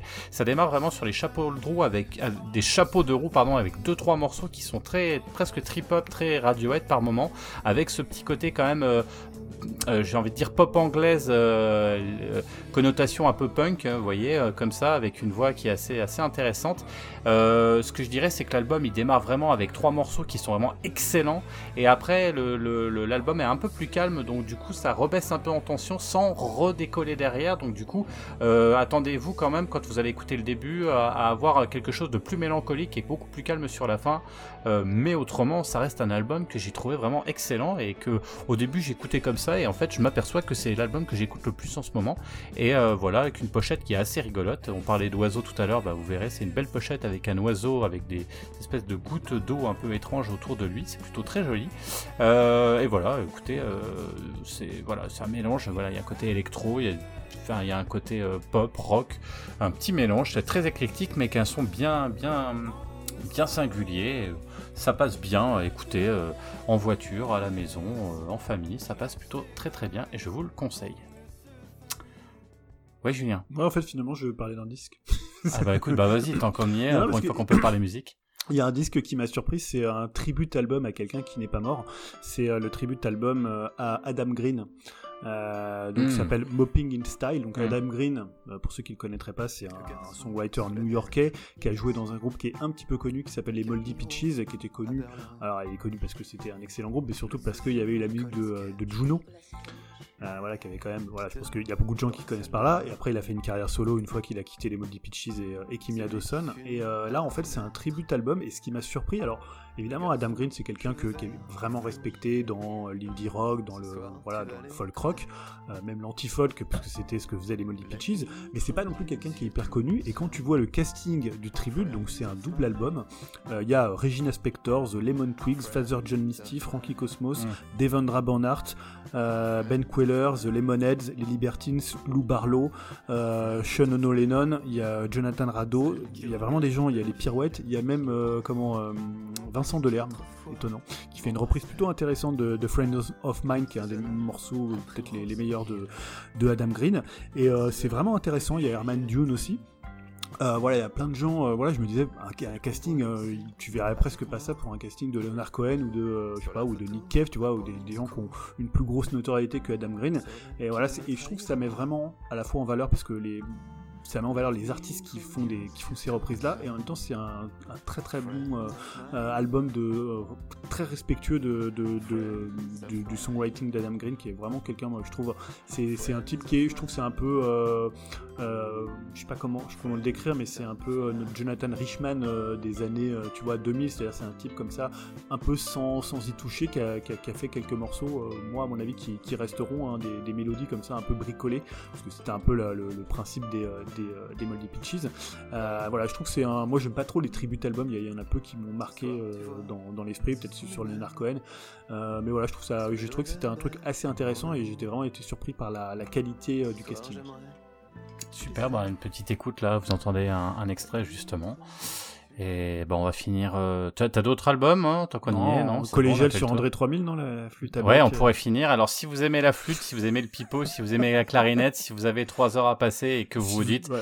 putain, le je suis mec, d'acture et découverte Voilà, si vous aimez le thé, hein, euh, voilà, parce que vous aimez vous détendre, vous aimez vous asseoir sagement sur un petit coussin molletonné, et si vous avez envie d'être cosy, chill chez vous, et puis finalement jouer un petit jeu de société finalement, parce qu'il pleut, il fait froid, puis vous êtes chez vous, et vous dites tiens qu'est-ce que je vais écouter? Eh ben écoutez le dernier album d'André 3000, si vous aimez la flûte, vous allez voir ça va vous dé- détendre. Et après, vous voyez ce sentiment de flûte quelque part, c'est voilà de la clarinette, le pipeau, l'arnaque quoi. Bah moi c'est comme ça que je le ressens, mais on n'est pas tous d'accord autour de cette table. Oui, vas-y Julien. Parce qu'en fait, moi, je déteste pas l'album. Je trouve effectivement un peu nature et découverte. Mais ce qui m'a un peu énervé dans euh, ce qu'on disait autour, c'est de le comparer à Ornette Coleman ou à Pharoah Sanders, euh, voilà, qui sont euh, dans le free jazz euh, des gens vraiment d'un autre niveau. Mais tu vois, l'album de Pharoah aïe. Sanders, c'est pourtant voilà, on pourrait les comparer dans le sens où c'est un peu la même approche avec des morceaux très très longs, le côté très free, voilà, qu'il a qu'il a utilisé. ça. Et je- moi, je, je critique pas sa démarche comme contrairement à toi, Jérémy. Et je veux, voilà, je- le fait de le vendre, ça me pose pas de soucis. Je pense qu'il a envie de se faire plaisir, il fait son kiff, mais c'est pas un album du niveau des gens euh, qu'on a cité euh, juste que j'ai cité juste avant, quoi. Oui, non, non, voilà, je plaisante là-dessus, mais c'est vrai que je l'ai écouté et puis euh, moi je trouve que c'est vraiment même dans un ascenseur, quoi. Enfin, tu mets pas ça, quoi. Enfin, voilà, j'ai trouvé que ça l'avait. Et pourtant, voilà, Dieu sait que j'adore ce qui, enfin, j'adorais en tout cas, ouais, euh, voilà, Outcast. Enfin, j'adorais. Je trouvais que c'était génial. Il y a des albums, enfin voilà, les risques qu'ils ont pris, tout, euh, les musiques de films qu'ils ont pu faire, les, les albums à deux, c'était excellent. Euh, son album tout seul là, le, le double album là où ils ont fait euh, là où plutôt que de se séparer, ils ont fait chacun un album. Je sais pas si vous vous souvenez, j'ai oublié le Mm. nom, euh, qui est sorti dans les années 2000, qui était mais juste surtout sa partie à lui, qui était mais excellentissime. Et, et, et c'est vrai que quand euh, il annonce, euh, quand j'ai entendu Android 3000, euh, en fait, j'étais hyper content. Et, et quand t'avais et Julien l'anecdote euh, dire bah c'est un truc de flûte et je, je croyais que c'était une blague et je mets le, je mets le sur Deezer, euh, j'écoute le truc. Et là, je mets la première, je fais OK, intro, OK, on s'en fout, vas-y, passe, passe, passe, passe, t'arrives à la fin de l'album, tu dis, mais qu'est-ce que c'est cette espèce de truc? Il avait raison, c'est que de la flûte. N'attendez oui. pas à du chant, c'est de la flûte, il a une espèce de flûte, euh, numérique, je sais pas trop ce que c'est, et il fait du pipeau sur une musique euh, néo euh, néo baba cool hippie moderne. En fait, c'est un visiblement c'est un enregistrement qu'il a fait avec un pote musicien percussionniste, et puis ils se sont dit oh bah tiens on a qu'à enregistrer ce qu'on fait, et puis après oh bah tiens on a qu'à le vendre. Et voilà. Alors après voilà la démarche, il a le droit de faire ce qu'il veut, bien évidemment. Hein. Il n'y a pas de souci, hein. chacun est libre d'aller faire de la flûte dans sa chambre. Il n'y a pas de souci. Enfin je veux dire faites de la flûte si ça vous détend. Après, bon bah voilà, enfin je sais pas si Yao fait un album de flûte, est-ce que est-ce qu'on va le diffuser à tout le monde? Bah Il me le prêtera peut-être et bah, puis on écoutera. J'ai pas la mémoire que André aussi. Hein, euh, mais mais voilà, mais écoute, est-ce que derrière ça va nous plaire? Je ne sais pas. Ouais, Yao, toi, je sais que t'as vachement particulièrement aimé cet album. Mais j'ai même pas écouté. Moi, j'ai juste que c'est génial. Le projet en lui-même, comme dit Julien, moi j'adore la démarche, tu vois, qui sortent des sentiers là-dessus, donc moi ça me dérange pas qu'il le monde, hein. c'est tout. C'est, t'avais l'air tellement d'être énervé contre ce concept oui, je comprends pourquoi tu es énervé comme ça. En plus, il a expliqué qu'il voulait plus faire de rap, que les gens lui en parlaient, tout ça, mais que lui, il n'en enregistrait plus, que ça l'intéressait pas pour l'instant. Euh, ouais, donc il fait autre chose. Après, euh, non, j'aime pas trop l'album, mais. Euh, ouais. Non, c'est pas ça. C'est qu'après, il peut faire ce qu'il veut, mais c'est juste le, tout, tout, le battage autour, un peu ah, médiatique, un peu. comment? Mais il est peut-être hein, pour rien, lui. Hein. Ouais, non, mais si tu veux, ouais ouais, enfin bon, ça l'arrange quand même. Bah enfin bref, écoutez, vous voulez écoutez-le, écoutez-le. Non, non, mais il est peut-être pour rien, mais en tout cas, voilà, écoutez-le, il y a pas de souci. Enfin voilà, moi je j'aime pas, mais après c'est pas pour autant que voilà, mais j'ai écouté. Pour le coup, je l'ai écouté en entier, hein, euh, voilà. il a été très apprécié par Pitchfork, hein. il est euh, Best New Music euh, chez Pitchfork, il a 8,6 je crois, là, les notes eh Pitchfork sont ben. toujours magnifiques. Eh ben c'est super. Après, écoutez-le et je serais curieux d'avoir euh, effectivement l'avis des, des, auditeurs aussi pour savoir parce que ça se trouve il euh, y en a qui ont aimé et vous avez le droit d'aimer. Je suis pas en train de dire que c'est de la bouse. Loin de moi l'idée. C'est juste que moi ça ne me fait mais absolument ni chaud ni froid. Je, je, ne vois aucun euh, Enfin, je, je, je sais, pour moi, c'est l'ennui absolu, quoi. Autant, je pense qu'il y a des, euh, euh, allez chez Nature et Découverte, pour 3,75€, vous aurez un, un, un CD euh, de, de musique d'ambiance, euh, voilà. Ouais, non, mais c'est ça, et qui sera, ou alors sur les marchés, vous savez, des fois, vous avez des petits péruviens qui font, qui font la Salon del Condor et Zialazo, version flûte, et, et je pense que ça leur permettra plus de vivre que, que j'allais dire que Julien 3000, qu'André 3000, c'est la fatigue. qu'André 3000. Julien 2000, la version Julien 2000. Enfin, voilà. Bon, bah, écoutez, on en met un, et on va mettre un extrait aussi pour finir. Moi, ça sera de la flûte à bec, si tu veux tout savoir. ça sera, voilà, du pipeau. bon, euh, je crois qu'on a fait une belle petite émission, on a dit pas mal de choses, quoi. On a peut-être, il y avait d'autres éléments, Yao, t'avais d'autres choses. Non, mais j'avais juste un truc à dire qui a rien à voir avec ça. Ah, je repensais à l'émission qu'on a enregistrée, ça, ça me trotte euh, dans la tête, là. C'est par rapport à un jeu que je disais, c'était pas euh, Bud c'était Site de Misère pour ceux qui connaissent. ils connaîtront, voilà. C'est par rapport à la figurine Sanseiya. Moi, je suis perdu, mais. C'est, c'est du méta, ça en avance avant que l'émission soit diffusée, mais je fais déjà mon mea culpa. Voilà. Ah, tu parles sur, tu parles sur Level Max. Ah, j'ai pas, alors après, il est minuit, hein, donc. Voilà, non, mais c'est juste que j'avais fait une erreur sur un jouet et ça me trottait dans la tête, ça m'énervait. Ah, il fait du teaser sur le, voilà. Sur le, sur les, les, le spécial. il faut savoir que, que, que Yahoo n'accepte pas de se tromper, mais c'est le principe du live, tu vois. Là, tout à l'heure, moi, je retrouvais pas, ah, des, des, noms des acteurs qui étaient dans cette série. Bah, c'est pas grave, tu vois. Ouais, regardez, moi tout à l'heure j'ai laissé gagner Julien au quiz merci, parce que parce que parce que c'est Noël, il faut être sympa. Et voilà, et c'est enregistrant, c'est en live, c'est pas grave. Bon, j'ai triché un peu, j'avais mon ordinateur sous le nez, mais c'est pas grave. Et pourtant, j'ai pas réussi à gagner quand même. Donc finalement, vous voyez. Euh, bah écoutez, euh, qu'est-ce qu'on va dire à la rentrée? Parce que là, on a dit bah, nos conseils, mais à la rentrée, là, on va moins rigoler parce que euh, l'année prochaine, ça sera le bilan. On fait le bilan. Et attention, parce qu'on a vu du lourd hein, cette année quand même, mine de rien. Euh, on a fait plein de trucs. Hein. Nous, on fait nos tops en, on fait nos tops en janvier. Et non bah pas oui, parce en, que, novembre ou décembre, comme bah, c'est ridicule. Comme tout Imagine là que Napoléon, par exemple, que tu vas voir dans deux semaines, euh, peut-être Julien ou, ou, Yao, vous allez trouver ça bien. Bah, vous allez le classer où si le top est déjà fait. Euh, donc, donc non, non, non, non, c'est janvier et c'est et c'est sympa. Ça fait démarrer l'année. C'est un moment que, que, que tout le monde aime bien d'ailleurs. Hein. Pas janvier, hein, mais euh, mais mais le top. et donc on a. C'était la petite blague cinéphile. Hein, voilà. Ah là, c'est ça, c'est ça. Janvier Il y a des bonnes imitations de Jean Gabin, ah, Yao, il l'a perdu. Yao. Ah, Yao, ah, Yao, Yao, il pense qu'on parle de MC Jean Gabin, tiens. Ah, tout de suite, tout de suite. Ah, c'était pour le placer, j'aime bien MC Jean Gabin. Je, oh, je connais pas tant que ça en plus. En plus, ça fait qu'un hit. Non, mais à part ça, je connais pas sa carrière. En je t'emmerde. Bah, oui, mais à part, je t'emmerde, en fait. C'est ça que je veux dire. tu peux écouter l'album. C'est juste que le gars, il est un corps de balade. Euh, à quoi il a 60 ans, 50, 60 piges, le mec il a un corps de d'athlète de Ah 20 ouais. piges, mais Il a pas Ah, fait mais- de la, il a pas fait de la boxe, si. si tu veux, du Il sport a de fait de la- combat. la Ouais, mais il continue, il veut dire, il continue, il s'entretient comme Ah. Booba, quoi. Ouais. Comme tous ces... Bah, c'est les gens qui vont en prison, ils ont le temps de s'entretenir. hein. Soit ils lisent la Ah, Bible, soit ils font des... On sera en prison, je vais te dire, en, en prison, en prison, euh, je vais te dire que Ah, pas forcément. hein. on aurait que ça à faire. Hein. Bah et non, puis, voilà. Et là, je vais te dire qu'on sera en prison, bah le le le quiz là, euh, on répondrait beaucoup. Ils ont une hygiène de vie ça, impeccable, et ils sont je le verrais pas, tu vois, je le verrais pas faire un album de flûte. Jean Gabin. Ah, jamais, Même hein. si Jean Gabin. Ça c'est clair. Ouais. c'est clair. Bon, Voilà. on s'arrête Supporter là. du Paris Saint-Germain d'ailleurs. Ah, putain, bon, je crois que c'est le moment d'arrêter, Dans le fossé, dans le fossé, mais pas fossé. Hein. C'est ce que tu dis sur un des albums. Très bonne, euh, très bonne punchline quand même. Voilà. Aïe Pour aïe ceux aïe qui- aïe pour ceux qui connaissent un peu euh, MC Jean Gabin. Voilà, bah écoute, merci Julien hein, pour euh, voilà pour. Oh, euh, bah non, faut juste dire, n'écoutez pas à écouter tous, numéros, tous nos derniers numéros, hein, pour la fin de l'année, il y a de quoi faire, donc, pour les fêtes. euh. Ah bah là, je pense que oui. Et puis là, vu que ça va être un épisode de 3h30, je pense Ouais, Il y, que. a trop de, il y a trop de trucs Upcast, moi je, je les écoute même pas. Non, mais Il faut pour prendre tous les le goûts, temps, hein. il faut ça, se déguste. Il y a pour tous les goûts, c'est un univers euh, impitoyable, tu Ouais. vois. Et puis maintenant qu'on peut nous chocolat. écouter, vu qu'on s'invite, c'est ça, vu qu'on s'invite euh, en plus dans les podcasts des voisins, tu vois. Donc euh, enfin, il y en a qui n'ont pas attendu euh, il a pas attendu le dernier pour Ah bah, s'inviter et non. qui essaient d'y rentrer. au J'essaye encore d'y rentrer, et on a du mal à m'accepter, mais j'y vais y C'est y aller au forcing, mais je lâche pas l'affaire. Bon, ce qu'il faut savoir, que c'est que les, su- les sujets, on lui dit bah non, c'est pas possible, il essaye de les vendre chez les voisins, lui. Hein. Qui lui disent non aussi.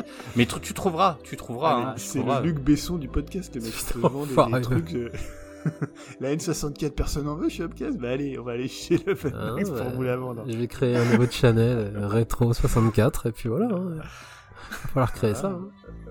Fais gaffe, hein, plagie pas trop, parce qu'en ce moment, sur le. C'est un peu la, la- c'est un peu les, la mode là. Du... On dénonce les plagiats. Vous avez pas vu cette histoire sur Twitter? Bon, pas trop Ouais, sur on Twitter. pas le. Twitter game. Voilà, voilà. Ah, mais nous, on plagie rien. euh, de toute façon, qu'est-ce que tu veux? On suit notre propre route. Bon. Ouais, Bon, gars, on bonnes écoutez, fêtes, bonne fête à tous. hein. Bon jeu, bon Mario, bon jeu de Noël. Et voilà, n'hésitez pas à écouter euh, le, le spécial jouet, hein, parce que parce que ça vaut son pesant de cacahuètes, hein, et comme ça vous aurez des, des beaux cadeaux à acheter à vos enfants. Et Il sort sort quand d'ailleurs?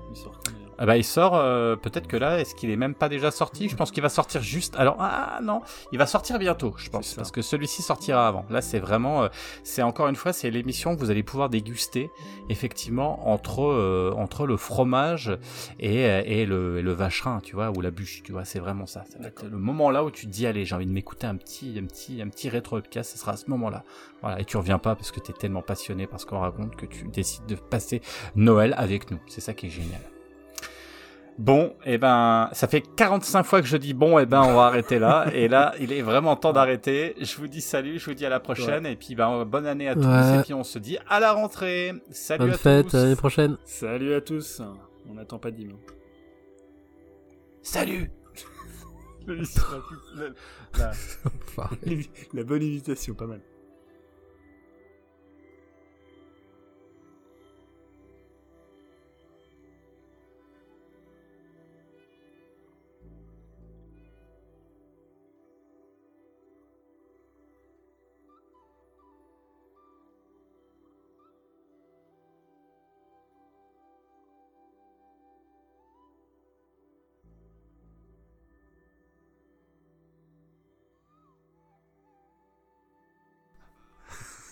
C'était bon. À la fin, ça partait en vrille. C'était pas mal.